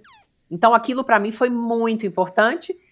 E eu consegui, eu lembro que no final do treino, ele pegou e falou, aí acabou, faltava 20 minutos, ele falou, agora 15 tiros de 100. Se você nadar qualquer um acima de 1,44, você vai nadar mais meia hora. Eu falava, não tô acreditando, que ao final de 12 horas o cara quer que eu, que eu dou tiro. E eu dei, eu consegui. Eu, no final das contas, eu até aqueci de tanto o aperto que eu passei. E deu tudo certo. Então, assim, ele consegue extrair da gente é, o que nem a gente acredita que a gente tenha para dar. É, é, é, na minha opinião, é isso que faz dele um excelente técnico e, de novo, um cara que, que tem tanto êxito na, na, enfim, na conclusão do canal da Mancha. Durante esse processo todo, não as 12 horas, mas tudo isso que você passou com, com o Igor e, e essa auto transformação, ou, né, ou a carga que isso teve na sua personalidade, na, no seu ser. Como é que foi isso também perante o Humberto, teu marido, teus filhos, os teus familiares, teus amigos, enfim, né? Uh, você tem uma, uma amiga que você chama de irmã, né? Que acho que é a Tatiana, né? Se eu não me engano, que tem vários Tassiana. posts. É, Tassiana. minha irmã, minha irmã isso. mesmo. Uh, assim, o que que eles, eles te apoiavam? Teve momentos que um deles, alguém deles falava, cara, você tá pirando, não, meu, isso aqui não, não tá legal para você, ou ou de alguma maneira você também conseguiu assimilar tudo isso de uma maneira legal e não, não, não atrapalhou em quem você era nesses relacionamentos familiares e pessoais? Sinceramente, Michel, eu ouso dizer que é muita mentira de qualquer um que treinar para esse tipo de coisa, para ultra distância, a pessoa falar que consegue conciliar tudo sem prejudicar nenhuma outra Algum área. Dos lados, é. Prejudica, tá? prejudica porque nós somos humanos, não tem como, não tem como, porque ou eu estava treinando, ou quando eu não estava treinando, eu estava muito cansada. Então eu requebrava, eu fazia um malabarismo para dar conta de ser mulher, para dar conta de ser esposa, para dar conta de ser mãe. Mas, mas perdi várias festinhas dos meus meninos, cheguei a buscá-los atrasados algumas vezes. É, tive que improvisar uma comida de qualquer jeito, estava nadando, treinando na beira da piscina, a menina chegava, mãe, tô com fome. E eu falava, meu Deus, eu não, eu não tenho tempo de, de, de, comprar nada. Eu lembro, eu lembro de um evento do meu menino, eu sair da piscina um dia num treino muito assim, e, ele, e o meu menino falou assim, nossa, adorei o pão de queijo. Eu falei, pão de queijo? É, ele não sabia ligar forno. Uhum. Ele falou assim, é, eu tava com fome, eu fiz o pão de queijo. Eu falei, como você fez pão de queijo? Ele falou, no micro-ondas. É, não existe pão de queijo no micro-ondas. é, não, eu sei. Não existe. Então, assim, eu sei lá o que, que ele comeu, que ele pôs. Então, assim, essas coisas que, pô, você vai analisando, né? É, não é fácil falar isso aqui, mas acontecia. E aí, isso que foi pesando para mim, sabe? Assim, eu falei, bom, eu quero, eu quero, eu quero, mas eu quero até certo ponto. Exato. Eu já comecei a entender, eu quero aquilo, e quando aquilo chegar, eu vou rever as minhas prioridades, que é a fase que eu tô hoje. Então, eu sabia que eu não queria aquilo pro resto da minha vida. Não, uhum. é, eu não sou solteira, que não tem nenhum filho. Se eu fosse, ok, talvez eu tivesse ainda até hoje, mas eu fiz escolhas e eu queria honrar as escolhas que eu fiz. Então, é, eu entendi que isso aí é mito. Falar que dá para conciliar ultra distância com marido e filho e tudo ficar ótimo, não. Alguém vai, alguém, alguém vai perder um pouco nessa história. Aham. Uhum. Você, então vamos lá, só para recapitular, porque de alguma maneira eu, eu entendi errado. Você foi em 2019 para o Canal da Mancha. É, você conseguiu então nadar em 2019? Foi essa vez que você chegou bem pertinho e, e teve hipotermia? Ou a, é. foi a primeira vez que você não conseguiu? Não, foi a primeira vez. A primeira vez eu fui com o Igor, bem pertinho que eu falo, sim. Eu cheguei na França, né? Bom, ufa, pelo menos é, eu posso falar que eu nadei território de um em águas francesas, mas... águas francesas, mas tava muito um longe frio... ainda. Eu nadei...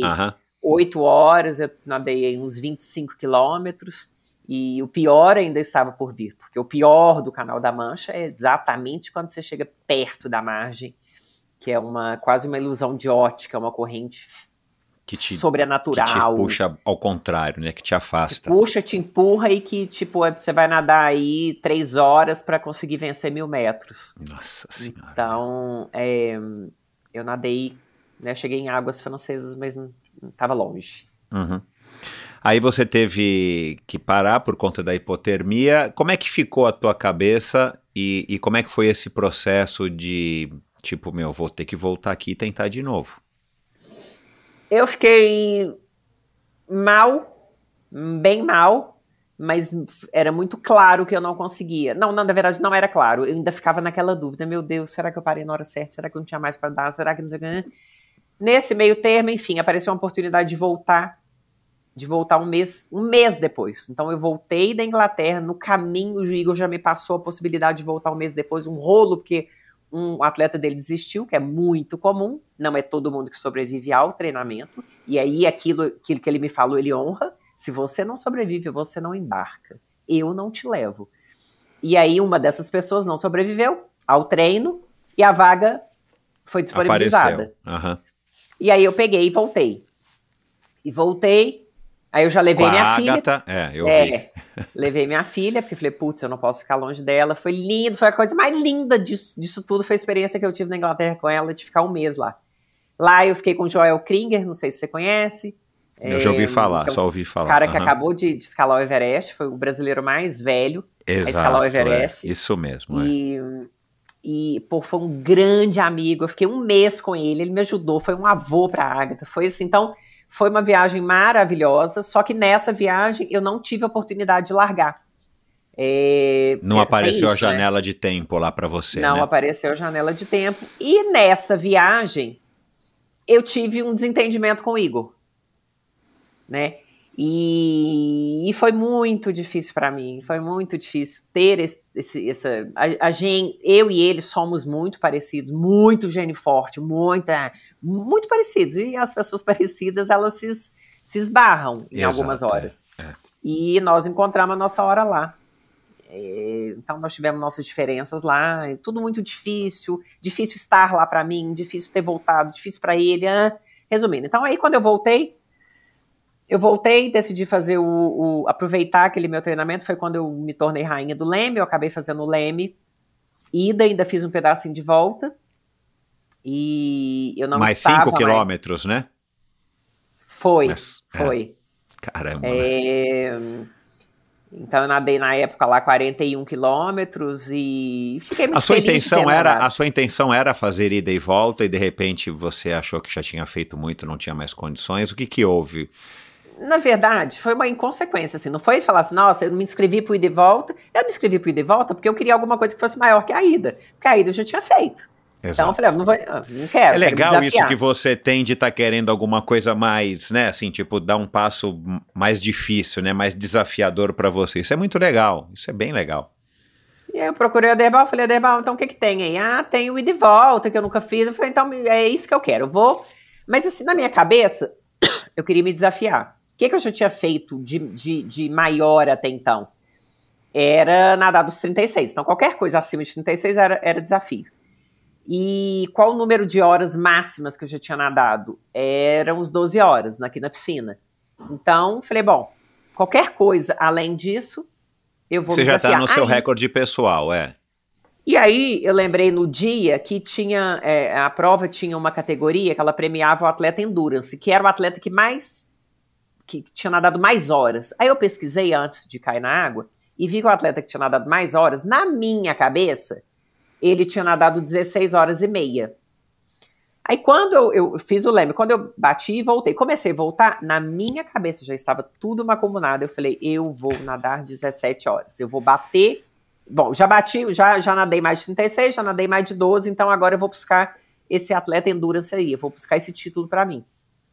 E aí eu comecei a nadar, o tubarão no barco, o Harry no barco, todo mundo no barco. O tubarão, cara. Você ouviu o tubarão aqui? Não. Tubarão é um dos Ainda não. primeiros episódios, sei lá, 10, 11, 12. Não precisa dar uma procurada. O Reinaldo Abunasser, tubarão. É, é que, que acabei De onde ficando que você conheceu o tubarão? também. Só um parênteses aqui. De onde que você conheceu o tubarão? Ele era meu nutrólogo. Ele era meu nutrólogo. Mas por causa do, E- do, do triatlon, alguém te Do recomendou? triatlon. Ah, não, do tá. triatlon, é. Ele era meu nutrólogo já, do, do triatlon. Um cara excepcional, assim, que me ensinou a comer. E aí, como eu tive esse desentendimento com o Igor, é, eu, o Igor nem soube que eu fui fazer essa prova. Foi uma, aí que a gente acabou de brigar mesmo. Quando ele soube que eu estava fazendo essa prova, já estava na mídia. E aí, nessa época, eu falei, bom, eu preciso de alguém. Quem que eu vou? Quem que eu vou? Aí resgatei o tubarão assim do, do nada. Falei, tubarão, você vai para me acompanhar a parte nutricional. E eu fui sem treinador. E fui com um amigo, Harry. Enfim. Aí eu comecei a nadar, falei, vou nadar às 17 horas só para bater esse cara. Quando deu 17 horas, falei, vou sair. Ninguém sabia. E aí, quando eu subi no barco, falei, Debal, nadei 17 porque eu quero pegar o, o Endurance. Ele falou, bom, você podia ter pegado o Endurance com 14. O cara nadou 14, eu tinha errado. Eu nadei... né? Mas para você ver, assim, como é que é o ser humano, né? Como eu queria aquilo, eu fui. Se eu soubesse que era 14, eu acha- acharia que o meu limite era 14. Então, Exato, Pô, cabeça é uma coisa é, ridícula, assim, como ela, ela nos leva ou nos mobiliza a ficar onde a gente está. Pô, tudo é cabeça, né? Então, Exato. então, naquele dia, eu subi no barco é, mega feliz, mas eu estava muito cansada, assim, é, fisicamente, estruturalmente, eu estava no meu limite mesmo. Eu fiquei bem acabada. E, mas foi muito legal, eu me superei naquela época ali, eu já consegui uma visibilidade bem legal. Na época eu fui a atleta que mais tinha nadado, que mais tinha feito, me tornei rainha do Leme. Então foi assim, foi um, foi um, um sopro ali no ego, falar, pô, você, você não conseguiu o canal, mas você conseguiu isso. E, e aí, com o tempo, eu voltei a conversar com o Igor, é, desfiz o, o, o desentendimento que a gente teve, é... Que bom também, né, Catarina? Bom demais. A gente não, desamarrar também dessas coisas que, né, diferenças todo mundo, todos temos, né, mas você se desvencilhar dessas, essas briguinhas, ou sei lá o que que foi, né, não, né, mas isso também faz eu, bem eu, pra gente, eu né? Não, eu falei com ele, eu falei, não é possível que a gente vai terminar pior do que a gente começou. A gente não precisa ser atleta e treinador, mas não tem condição. A gente vai virar inimigo? Não tem condição. Então, aí eu voltei a procurar é, pedir desculpa por algumas coisas que eu, a gente pediu desculpa um para o outro. Nós erramos, né? né não, foi, foi, realmente um. Nós erramos. E, e aí eu falei com ele, falei, olha, independente de eu ter errado, a gente ter brigado e tal, todo mundo que treinou com você teve uma segunda oportunidade de voltar. E eu estou te ligando porque eu acho que eu mereço essa oportunidade também.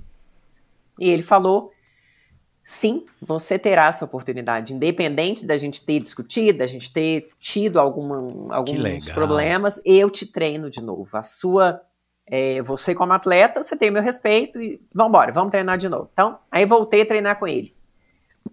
Mas aí fiquei três meses, Michel, e entendi que tem ciclos que foram feitos para ser fechados.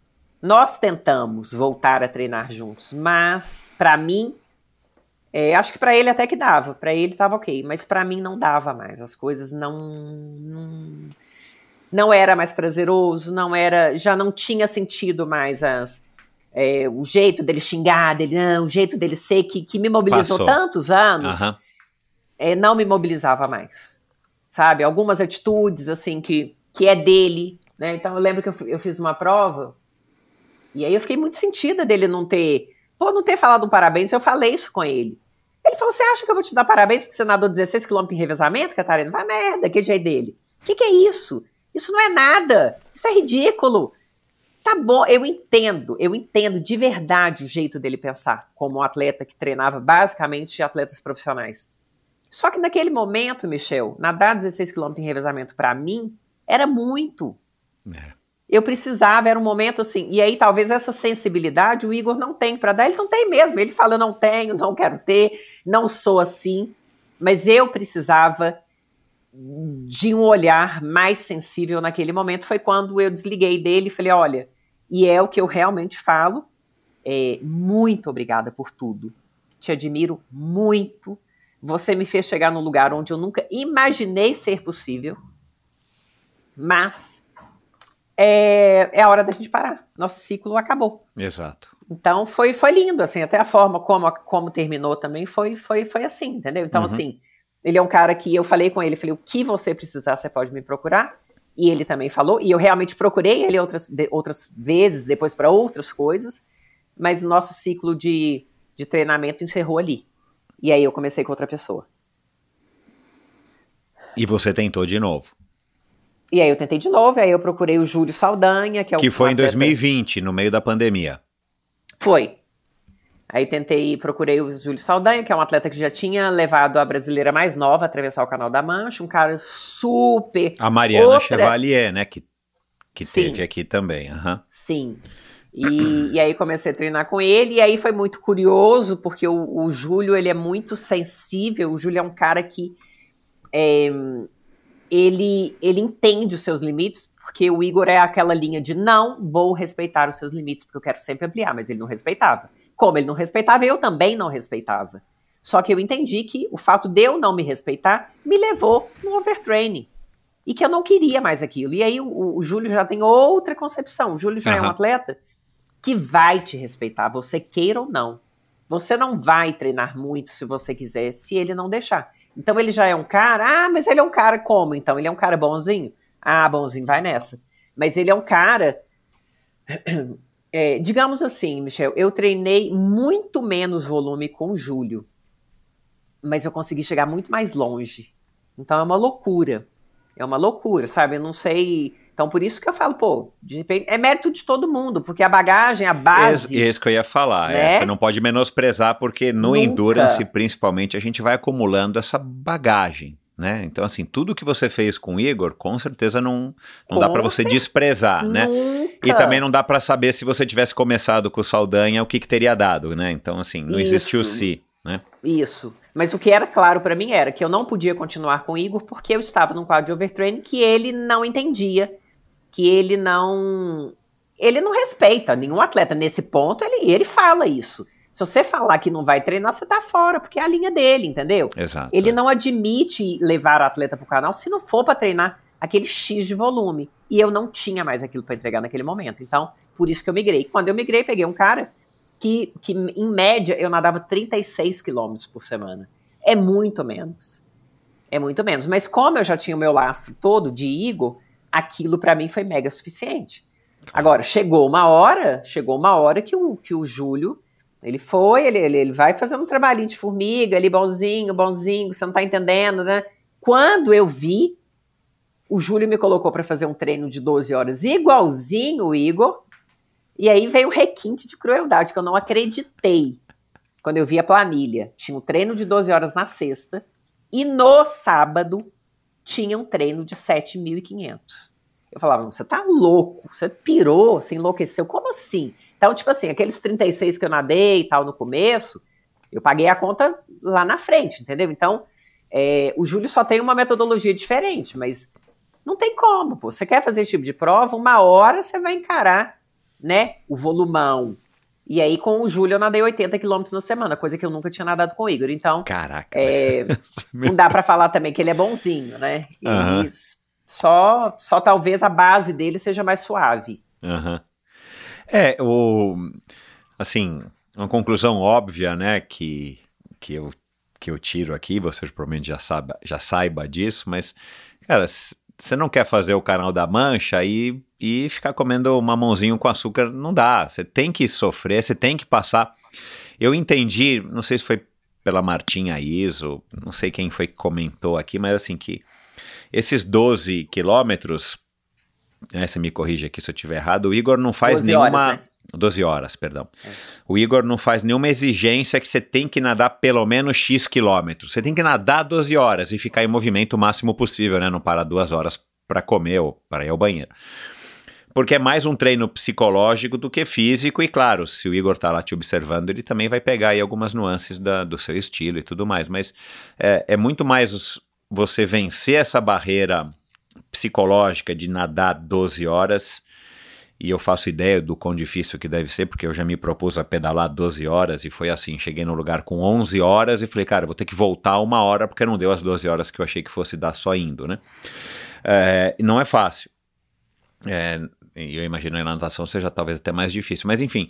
é, e aí, cara, não dá pra você querer enfrentar o canal da Mancha, ou mesmo que seja um Ironman, ou uma maratona, ou o que quer que seja, sem você minimamente sair da tua zona de conforto e sair muito da zona de conforto para você também desenvolver essa resiliência e chegar lá e entender quando você estiver passando pelos momentos de baixa, né? E nessas provas a gente passa por alguns momentos de baixa, você tirar essa, essa força interior ou tirar essa, esse coelhinho da cartola e falar, não, eu vou superar isso, daqui a pouco eu vou estar melhor e aí finalmente conseguir concluir o que você se propôs a fazer.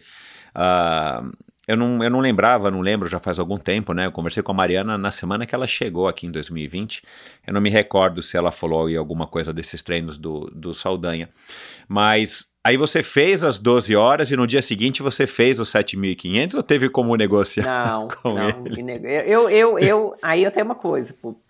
Missão dada é missão cumprida, entendeu?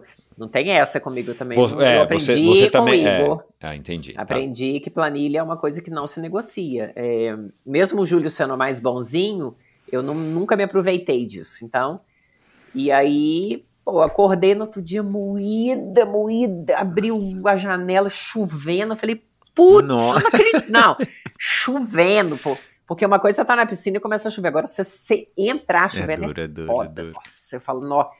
Mas aí o boy que eu tinha, nessa época eu tinha um cara, um pacer, que eu pagava para treinar comigo.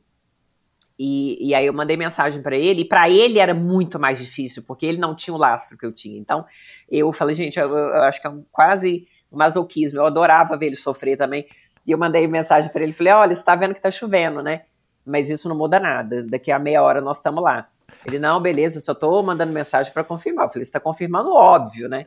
E aí fomos, sabe, ele tava louco pra eu estar tá desistindo. Claro, e, claro, é, tô com uma dorzinha no ombro aqui, eu não vou. Não, só queria saber. Não, claro, tô pronta. Chegamos lá, foi muito esquisito, e, e, aí comecei a nadar e tal. Aí, gente, parece Deus mesmo, né? Fala, Deus falou: olha, você veio, você veio, então peraí que eu vou te dar um presente. Sabe, aquele céu nebuloso foi abrindo, abrindo, abrindo, abrindo, aquele dia lindo, assim. E eu comecei toda esquisitona, parecia que o braço não era meu, que né? Pô, eu saí daquela piscina tão melhor, tão melhor fisicamente, tão menos cansada do que eu tava. E eu falo, pô, olha, olha quanto é legal você ter um cara que sabe o que faz, o quanto, tanto que é legal você realmente confiar no seu treinador, entender que aquilo tem uma lógica, porque tem. Entendeu? Então, putz, no dia que eu saí daquela piscina, eu falei, nossa, eu tô preparada. Eu tô, sabe, foi, foi muito lindo vencer uma semana de 80 quilômetros. Foi, foi, foi uma semana, assim, muito, muito marcante na, na minha história com o Júlio. Uhum. Bom, e aí você foi em 2020 e você não conseguiu de novo o frio lascado, né? E, e, e tem gente que não se adapta a, a, ao frio, né? Tem gente que sente mais do que outras pessoas. Queria que você falasse como é que foi também ter que, né, humildemente aceitar essa situação de que a gente não controla tudo, por mais que você tenha nadado 80 numa semana.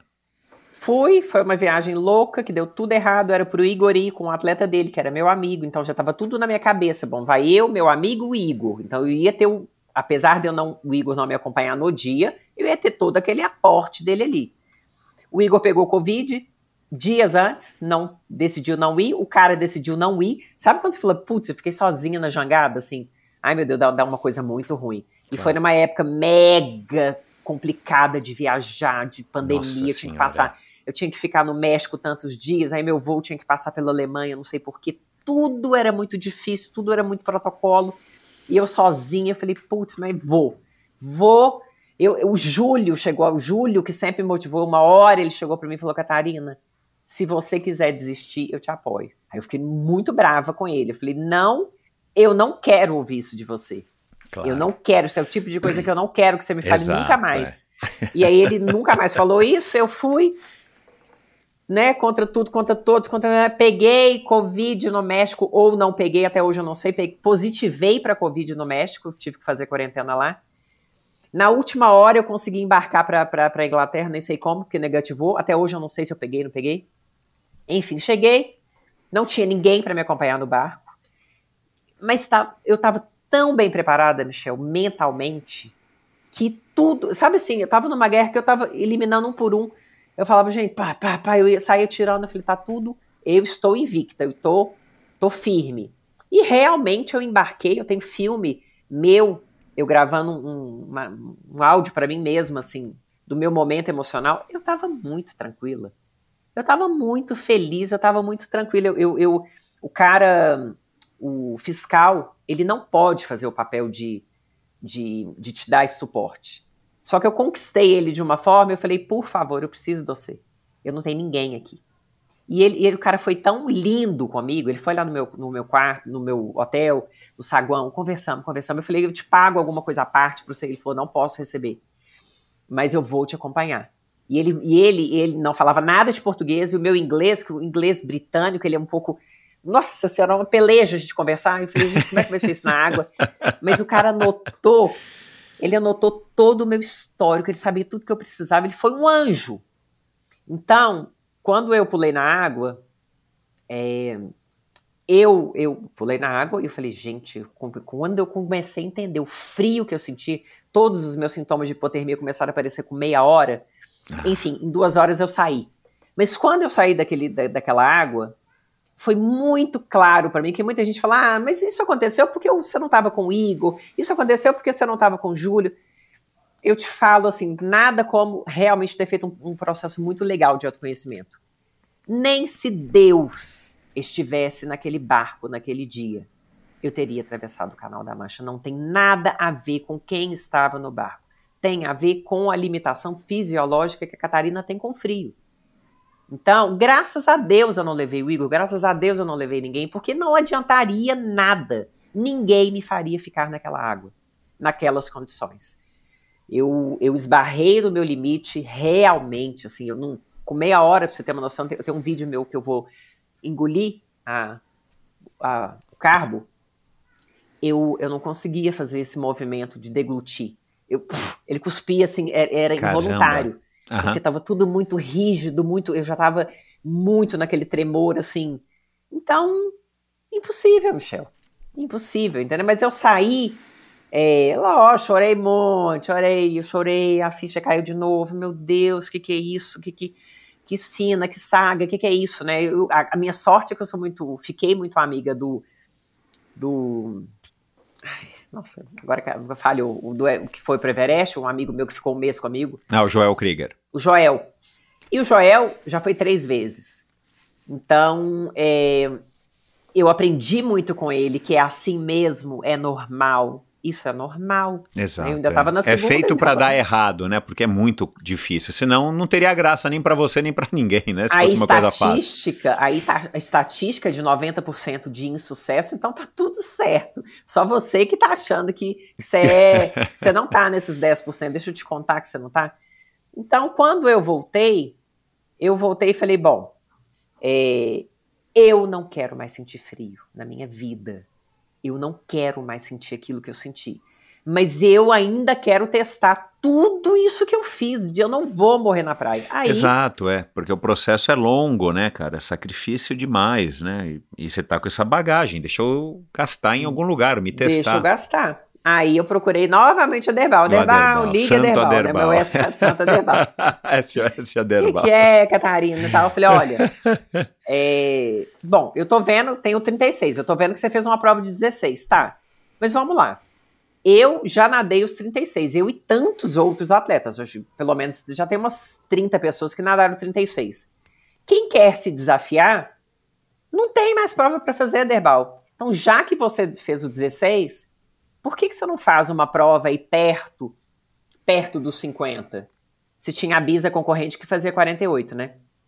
É, eu já tinha procurado a Bisa, já tinha me inscrito para fazer 48, estive lá, adorei a experiência com o Renato, com o Fábio, só que é, a, a, a, o jeito do lá, lá, lá eles têm um veleiro muito grande, o veleiro não consegue ficar perto do atleta.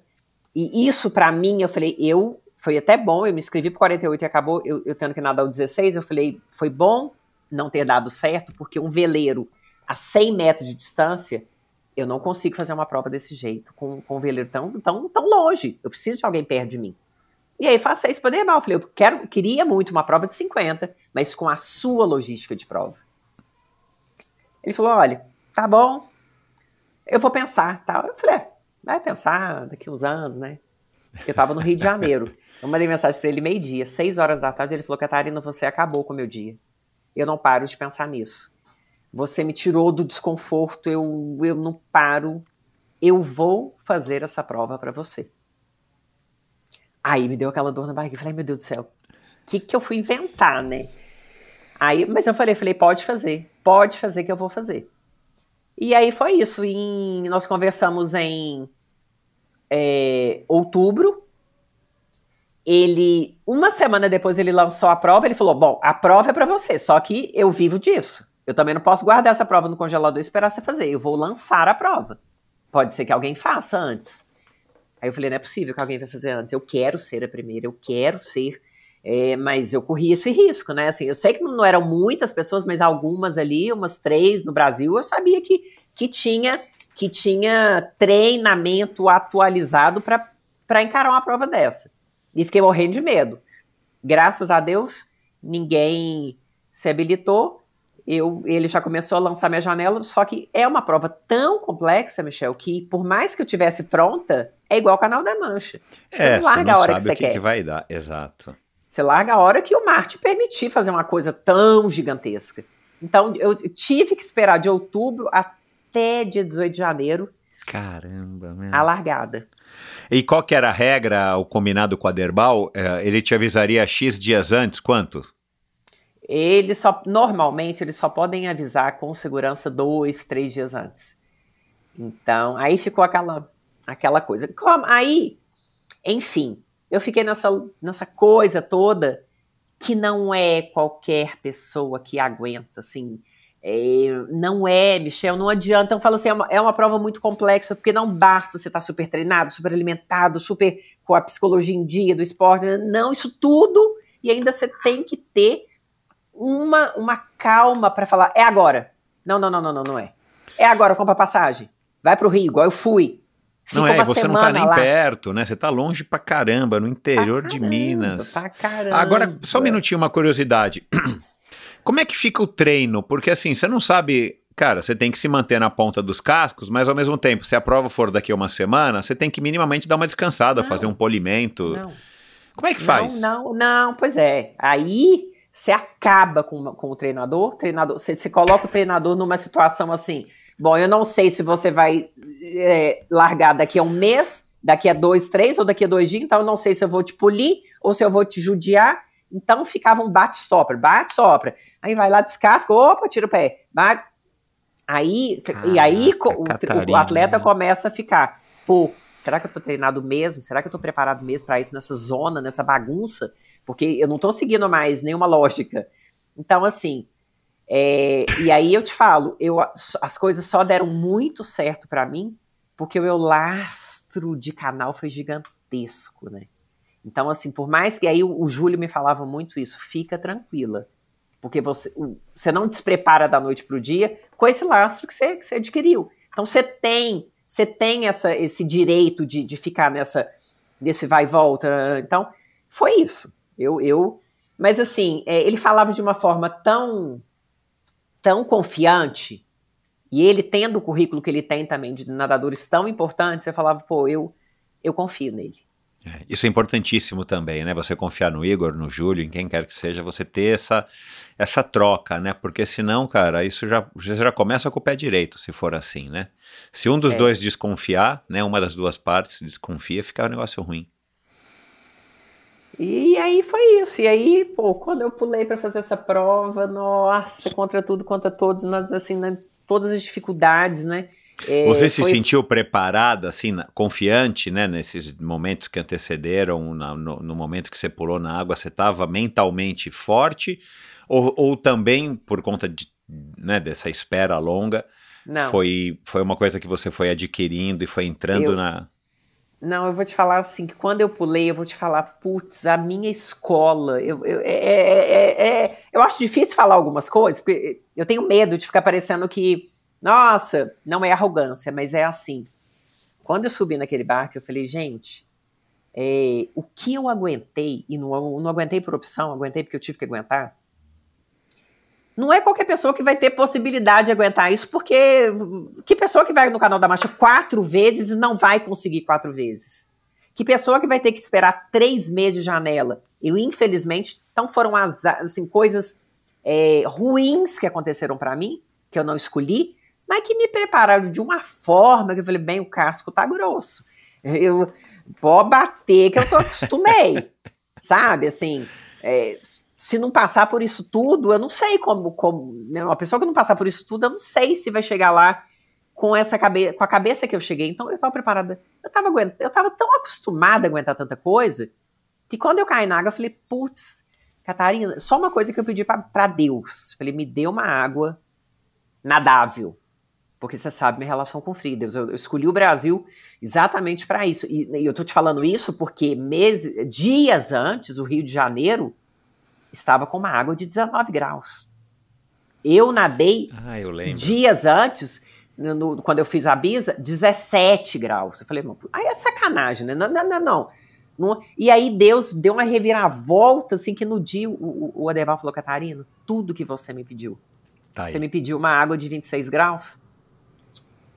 Tá aqui a água de 26 graus. Então, quando eu pulei na água, eu falei, Catarina, honre, honre essa possibilidade, porque assim, realmente o clima veio para você. Então, se era água é, é, suportável que você queria, o resto eu dava conta, então tá aí, faço a parte. E aí eu pulei na água e fiz minha parte.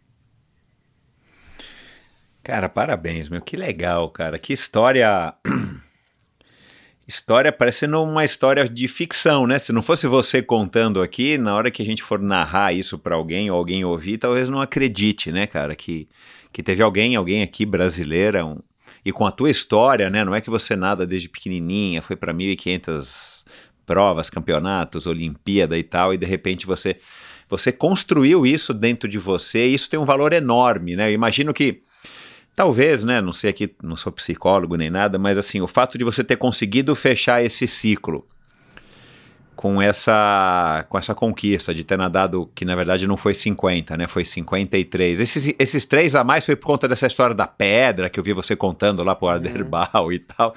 Que acabou fazendo você nadar um pouco, um pouco não, né, meu? 3 quilômetros a mais. Foi isso que deu essa diferença? Foi. Foi Caramba. porque, né, é o preço de ser pioneira, né? Eles não, eles não conheciam o percurso. Então, uma coisa é você jogar no Google ali e falar tá, tá, tá, tá, tá, tá, tá, tá. Outra coisa é você encarar. Exato. Então, era a primeira vez, eles não sabiam onde isso, isso né? Eles nunca tinham feito o percurso, na verdade. Tava todo mundo conhecendo. Legal, ali. meu, que legal, cara. Deu para ver ali no barco, naquele momento. É, dá para ver que você realmente tá assim, bem exausta, né? Mas o Aderbal tá feliz, tá empolgado, né? Porque aquele momento, com certeza para ele também ficou marcado, porque foi, é, foi um marco, Aderbal, né? E tomara nossa, que, que hajam outras, né? Agora, voltando aqui ao meu raciocínio, aí você conseguiu o título do, do Guinness, isso também fechou um ciclo que talvez tenha sido isso que, que tenha motivado essa tua essa fase atual, né? Exatamente. É, é, o Guinness era um sonho meu, e, e aí eu falo que, mais umas vezes, as coisas precisaram ser muito suadas para mim. Porque como eu não consegui o Guinness, eu falei, então, vamos lá, Debal, faz uma prova, vou fazer. Aí eu quero ver. Porque eu já, eu já tinha nadado duas, eu já era a mulher mais velha a nadar o leme.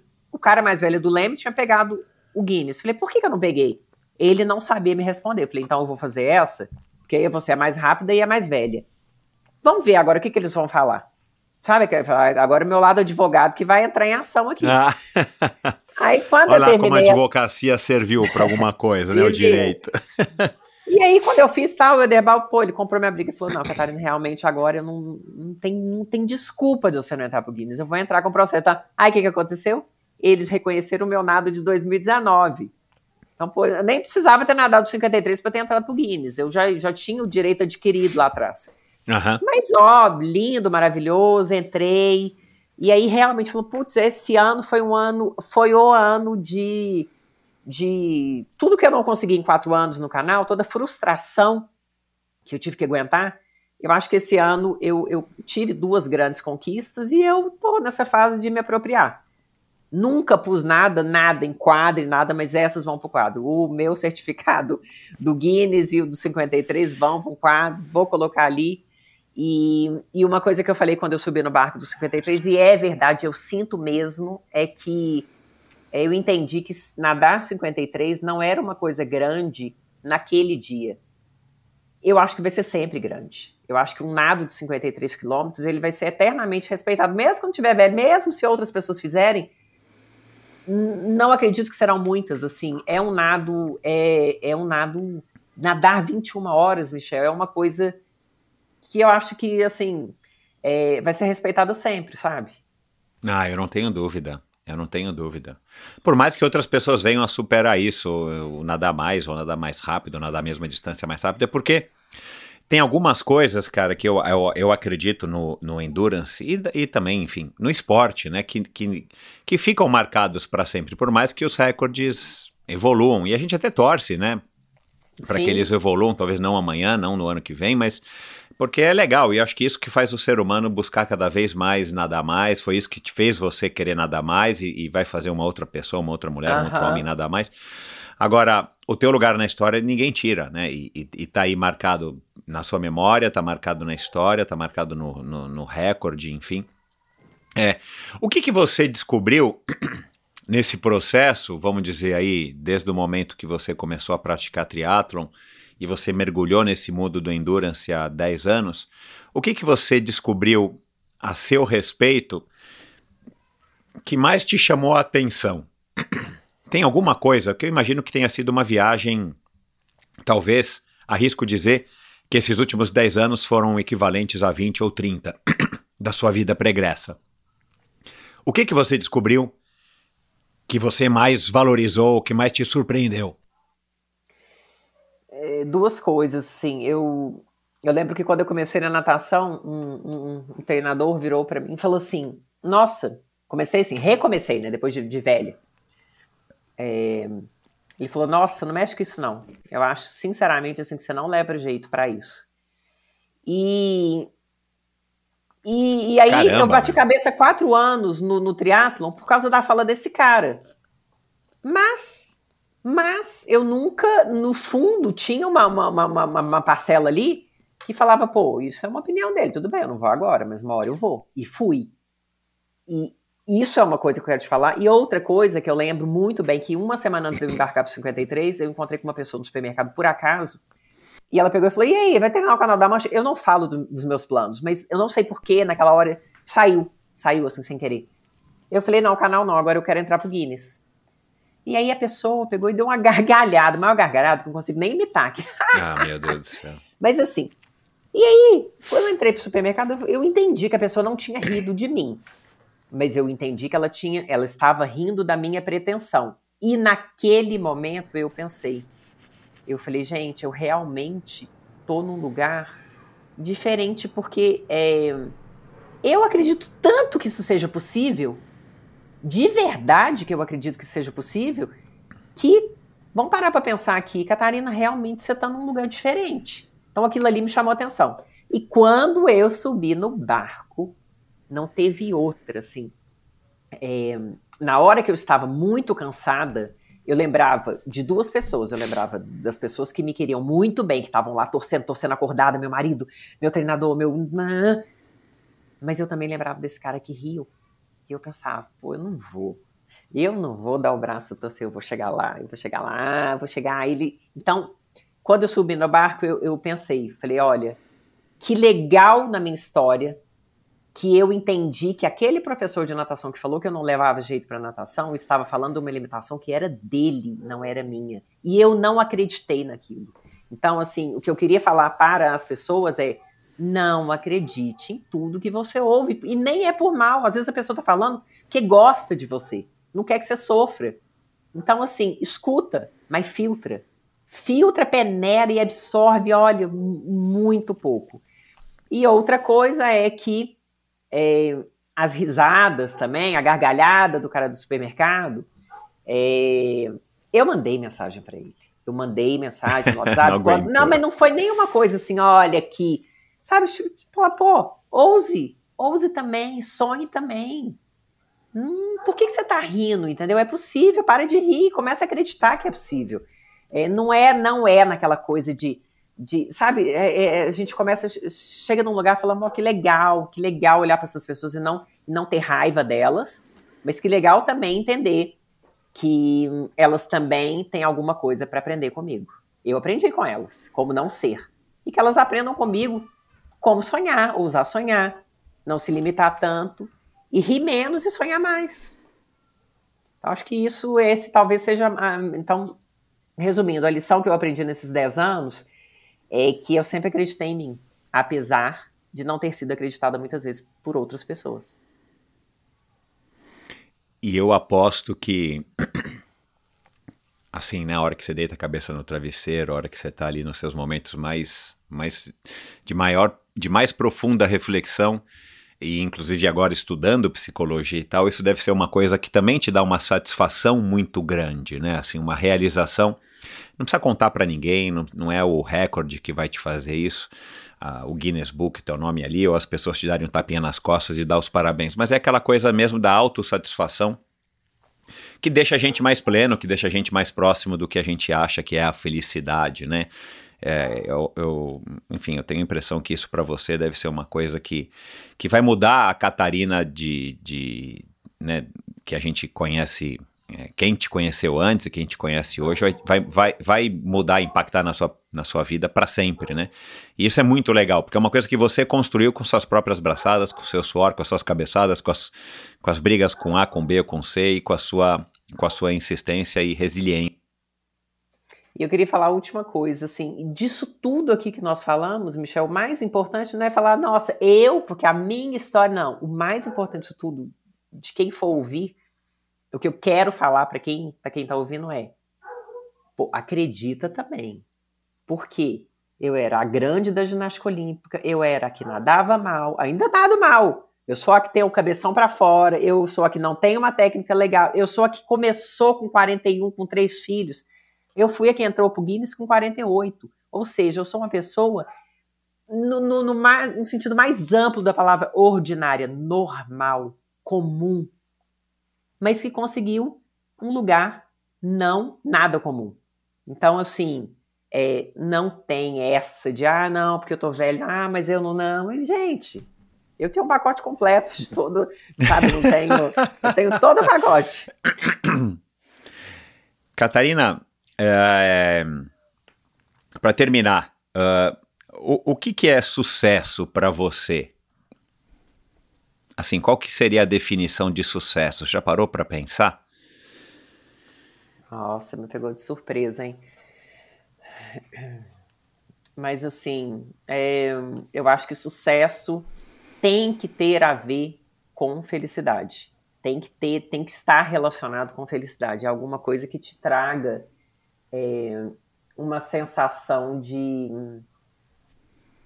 de uma alegria inexplicável, de um Ai, eu, eu, eu, eu, eu sabe, eu, talvez eu não consiga te traduzir, mas eu acho que é o que eu, é o que eu senti quando eu subi naquele barco.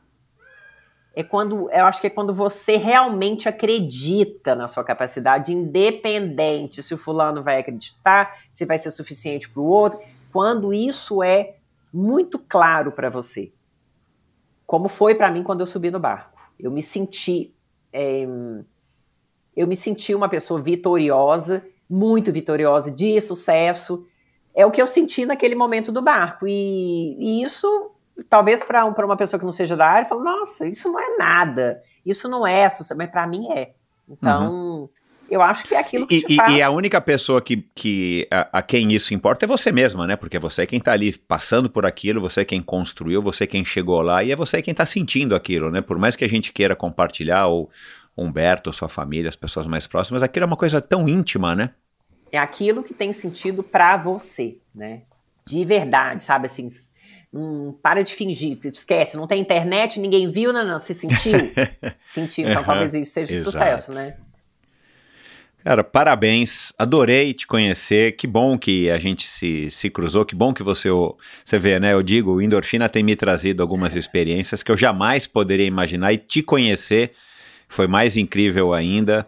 É, adorei a tua história, acho que é um exemplo gigantesco essa história que você falou agora, que você é uma pessoa normal e, e, com todo o pacote de coisas que talvez as pessoas achem que, né, ah, eu não vou fazer isso porque não dá, eu não vou fazer aquilo porque não dá. Você é um exemplo de que dá para fazer sim, desde que a gente se dedique, desde que a gente tenha é, o apoio das pessoas certas, desde que a gente procure e queira muito, né, para a gente poder chegar aonde você chegou e, e, e sentir o que você sentiu naquele momento que está ali também no, no, no, videozinho lá no Instagram. Vou colocar aqui a, a, o teu Instagram para quem quiser seguir, é Catarina Ironman, né? Catarina 140.6. Precisa mudar, né, esse nome é. agora. Tem Não que ser Catarina. Mesmo. Tem que ser Catarina é. agora 53 ou sei lá o quê, né? Verdade. Vou, vou, vou, vou sair daqui e já vou dar uma atualizada. Muda, mas... muda. Fala com o teu o teu filho mais velho aí para ele te ajudar. Parabéns, foi um prazer, adorei te conhecer, adorei essa conversa e boa sorte nas suas próximas empreitadas. A gente vai estar tá aqui acompanhando através do seu Instagram. E você sabe que a hora que você quiser voltar aqui no Endorfina para contar, que seja o recorde mundial de dançar sem parar por 48 horas ou por não sei o que, vem aqui para contar porque tenho certeza que vai render histórias boas vindo de, vo vindo de você. Obrigadão, Michel. Prazeraço né, ter te conhecido e uma honra para mim estar no Endorfina. Que legal. Obrigado, Catarina. Boa sorte saúde para você. Obrigada. E é isso, muito obrigado pela sua audiência. Espero que você tenha curtido essa conversa. Eu me surpreendi super positivamente com a Catarina Eu acho que é isso mesmo agora que ela resumiu muito bem no, no final, uma pessoa comum com tudo para não querer tentar sair aí da zona comum, não tentar fazer as coisas que ela acreditava ser serem possíveis e ela foi lá e provou para ela e para todo mundo que ela conseguiu, que ela conseguiu, que ela chegaria lá e ela chegou. Então, uma conversa muito legal, acho que é um grande exemplo, mais uma grande mensagem passada por um convidado excepcional, Catarina Porfírio. Eu não, não falei aqui, bom, falei né, da rede social dela, é Catarina140.6 e eu vou confirmar se não tem um ponto no meio, enfim. E se ela mudar também, ela vai avisar todo mundo. Então passe a segui-la, você vai com certeza é, ver aí muitas coisas legais no Instagram dela. Nós não falamos do documentário dela, um documentário que ela acho que acabou soltando só no Instagram. Vou perguntar aqui para ela ver se tem algum algum é, link, tá algum lugar no YouTube. O Duas Voltas de 10 e meio. Um, um, mini documentário que ela fez, pelo menos eu assisti no YouTube, muito legal, onde ela fala resumidamente é, grande, né, enfim, a vida dela, né, a carreira dela, esses, essas tentativas aí de, de nadar o Canal da Mancha e, e depois o recorde. É, a gente falou aqui do Igor várias vezes, o Igor já passou por aqui, como eu falei, a Mariana Chevalier já passou por aqui, o Aderbal já passou por aqui, o Tubarão já passou por aqui, a Rosana Merino já passou por aqui, o quem mais que a gente falou aqui? A Mariana Chevalier, né? Acho que eu já falei, o Samir Barel, enfim, você ouve muita gente legal também da natação, também da natação de águas abertas aqui no Endorfina. O Glauco Rangel, mais recentemente, o Thiago Rebolo, também agora acho que esse ano. Enfim, muita gente legal. Ela, a Catarina, e todos os episódios você ouve lá no meu site, endorfinabr.com. Acho que você já está cansado de saber disso, mas se tem gente nova aqui, é por isso que eu falo. Um, vai lá, lá você tem um link para o meu canal no YouTube, onde você assiste essa entrevista. Você tem um link para o meu perfil no Instagram, que é onde você entra em contato comigo, onde você fica sabendo dos convidados, dos episódios. Tem fotos super interessantes, como essas que eu postei e que estou postando aqui da, da Catarina. Lá também você consegue no meu site apoiar financeiramente esse projeto. Lá você consegue contratar o, o Endorfina e mais algum convidado, eu e algum convidado, para levar o Endorfina para sua escola, para sua loja, para o seu comércio, para sua empresa, para sua indústria. Entre em contato comigo, vai lá na aba é, Endorfina ao Vivo, é, tem lá uma breve explicação. Entre em contato comigo que eu lhe mando um, um, orçamento, a gente conversa, eu lhe explico, eu lhe ligo. Enfim, endorfinabr.com é o site onde você conhece tudo a respeito desse projeto. E é isso, pessoal. Espero mais uma vez que vocês tenham curtido. Na no próximo episódio, na semana que vem, mais um convidado fantástico, mais uma história incrível, como há mais de cinco anos agora, né? Cinco anos e aí um, em um mês e pouquinho. Eu tenho procurado trazer é, semanalmente aqui para você que está aí do outro lado, para você que está é, interessado em se inspirar, em receber uma dose extra de inspiração e conhecer pessoas é, fantásticas como essas que eu tenho trazido ao longo dos últimos cinco anos aqui no Endorfina. Muito obrigado e até a próxima. Valeu! Esse episódio foi um oferecimento da Sigma. A Sigma Sport representa a tecnologia alemã em seu mais alto nível, combinando design inovador com engenharia de precisão. Todos os produtos são testados em laboratórios internos para suportar as condições mais adversas, garantindo um excelente padrão de qualidade em toda a linha de produtos. A Sigma trabalha com iluminação, ferramentas de bolso, ciclocomputadores com e sem GPS e também com relógios com monitor cardíaco com e sem GPS. E eu quero falar aqui do ROX 11.1 EVO Evo de Evolution, que é um novo modelo de GPS da Sigma e que eu estou usando aí já faz um pouquinho mais de seis meses. É um GPS com a melhor relação custo-benefício do mercado hoje. Um produto com alta qualidade e confiabilidade que se destaca pela configuração descomplicada, rápida e simples através do app Sigma Ride. E isso eu tenho que pontuar aqui para vocês. É o primeiro GPS que eu uso eu sou um cara old school, né? Como disse aqui o meu convidado da semana passada, o Cícero. Eu sou um convidado aí das antigas. É, convidado. Eu sou um, um ciclista aí das antigas. É a primeira vez que eu me que eu me, me disponho a usar um GPS e eu não tenho já tanta facilidade, ou ainda não tenho a facilidade necessária para manusear todos esses aparelhos, eh, esses gadgets mais modernos. E eu vou te falar que através do Sigma Ride um aplicativo super fácil de utilizar e ele se conecta super legal com, com o Rocks. É, ficou muito fácil, até para mim, estar tá utilizando. Além do display colorido e personalizável em até oito cores, ele possui opções para navegação com mapas que podem ser baixados diretamente no aparelho em arquivos GPX, treinamentos estruturados, que também podem ser baixados no formato FIT, possui conexão com sensores externos, com conexão Bluetooth e ANT+, como cadência, frequência cardíaca, potência, DI2 e até para bikes elétricas. Quer mais? Ele ainda pesa incríveis 56 gramas. Cara, é muito leve. Pode ser adquirido junto com um suporte chamado de Short Butler, a cinta cardíaca Sigma R1 Duo com Fortex+, que é a que eu uso, além dos sensores de cadência e velocidade Sigma Duo com transmissão por Bluetooth e ANT+. Resumo: o ROX 11.1 Evo da Sigma é compatível com todos os tipos de sensores e se destaca pela facilidade de conexão e visor colorido. A Sigma no Brasil é representada pela Ultracicle, parceiros aí de longa data do Endorfina e também representantes da Supacas no Brasil. Visite ultracicle.com.br para conhecer toda a linha de produtos da Sigma disponíveis aqui no mercado brasileiro e siga Ultracicle no Instagram para ficar por dentro também de todas as novidades. Obrigado por ouvir esse episódio do Endorfina. Acesse o endorfinabr.com, vá no post do episódio de hoje para conhecer um pouco mais sobre o meu convidado e alguns assuntos abordados em nossa conversa. Lá você ainda encontra todos os episódios do Endorfina. Siga o Endorfina BR no Instagram e confira imagens inéditas e inusitadas dos meus convidados. Participe enviando comentários e sugestões. Se você curtiu, colabore assinando Endorfina no seu agregador de podcasts preferido e compartilhando com seus amigos.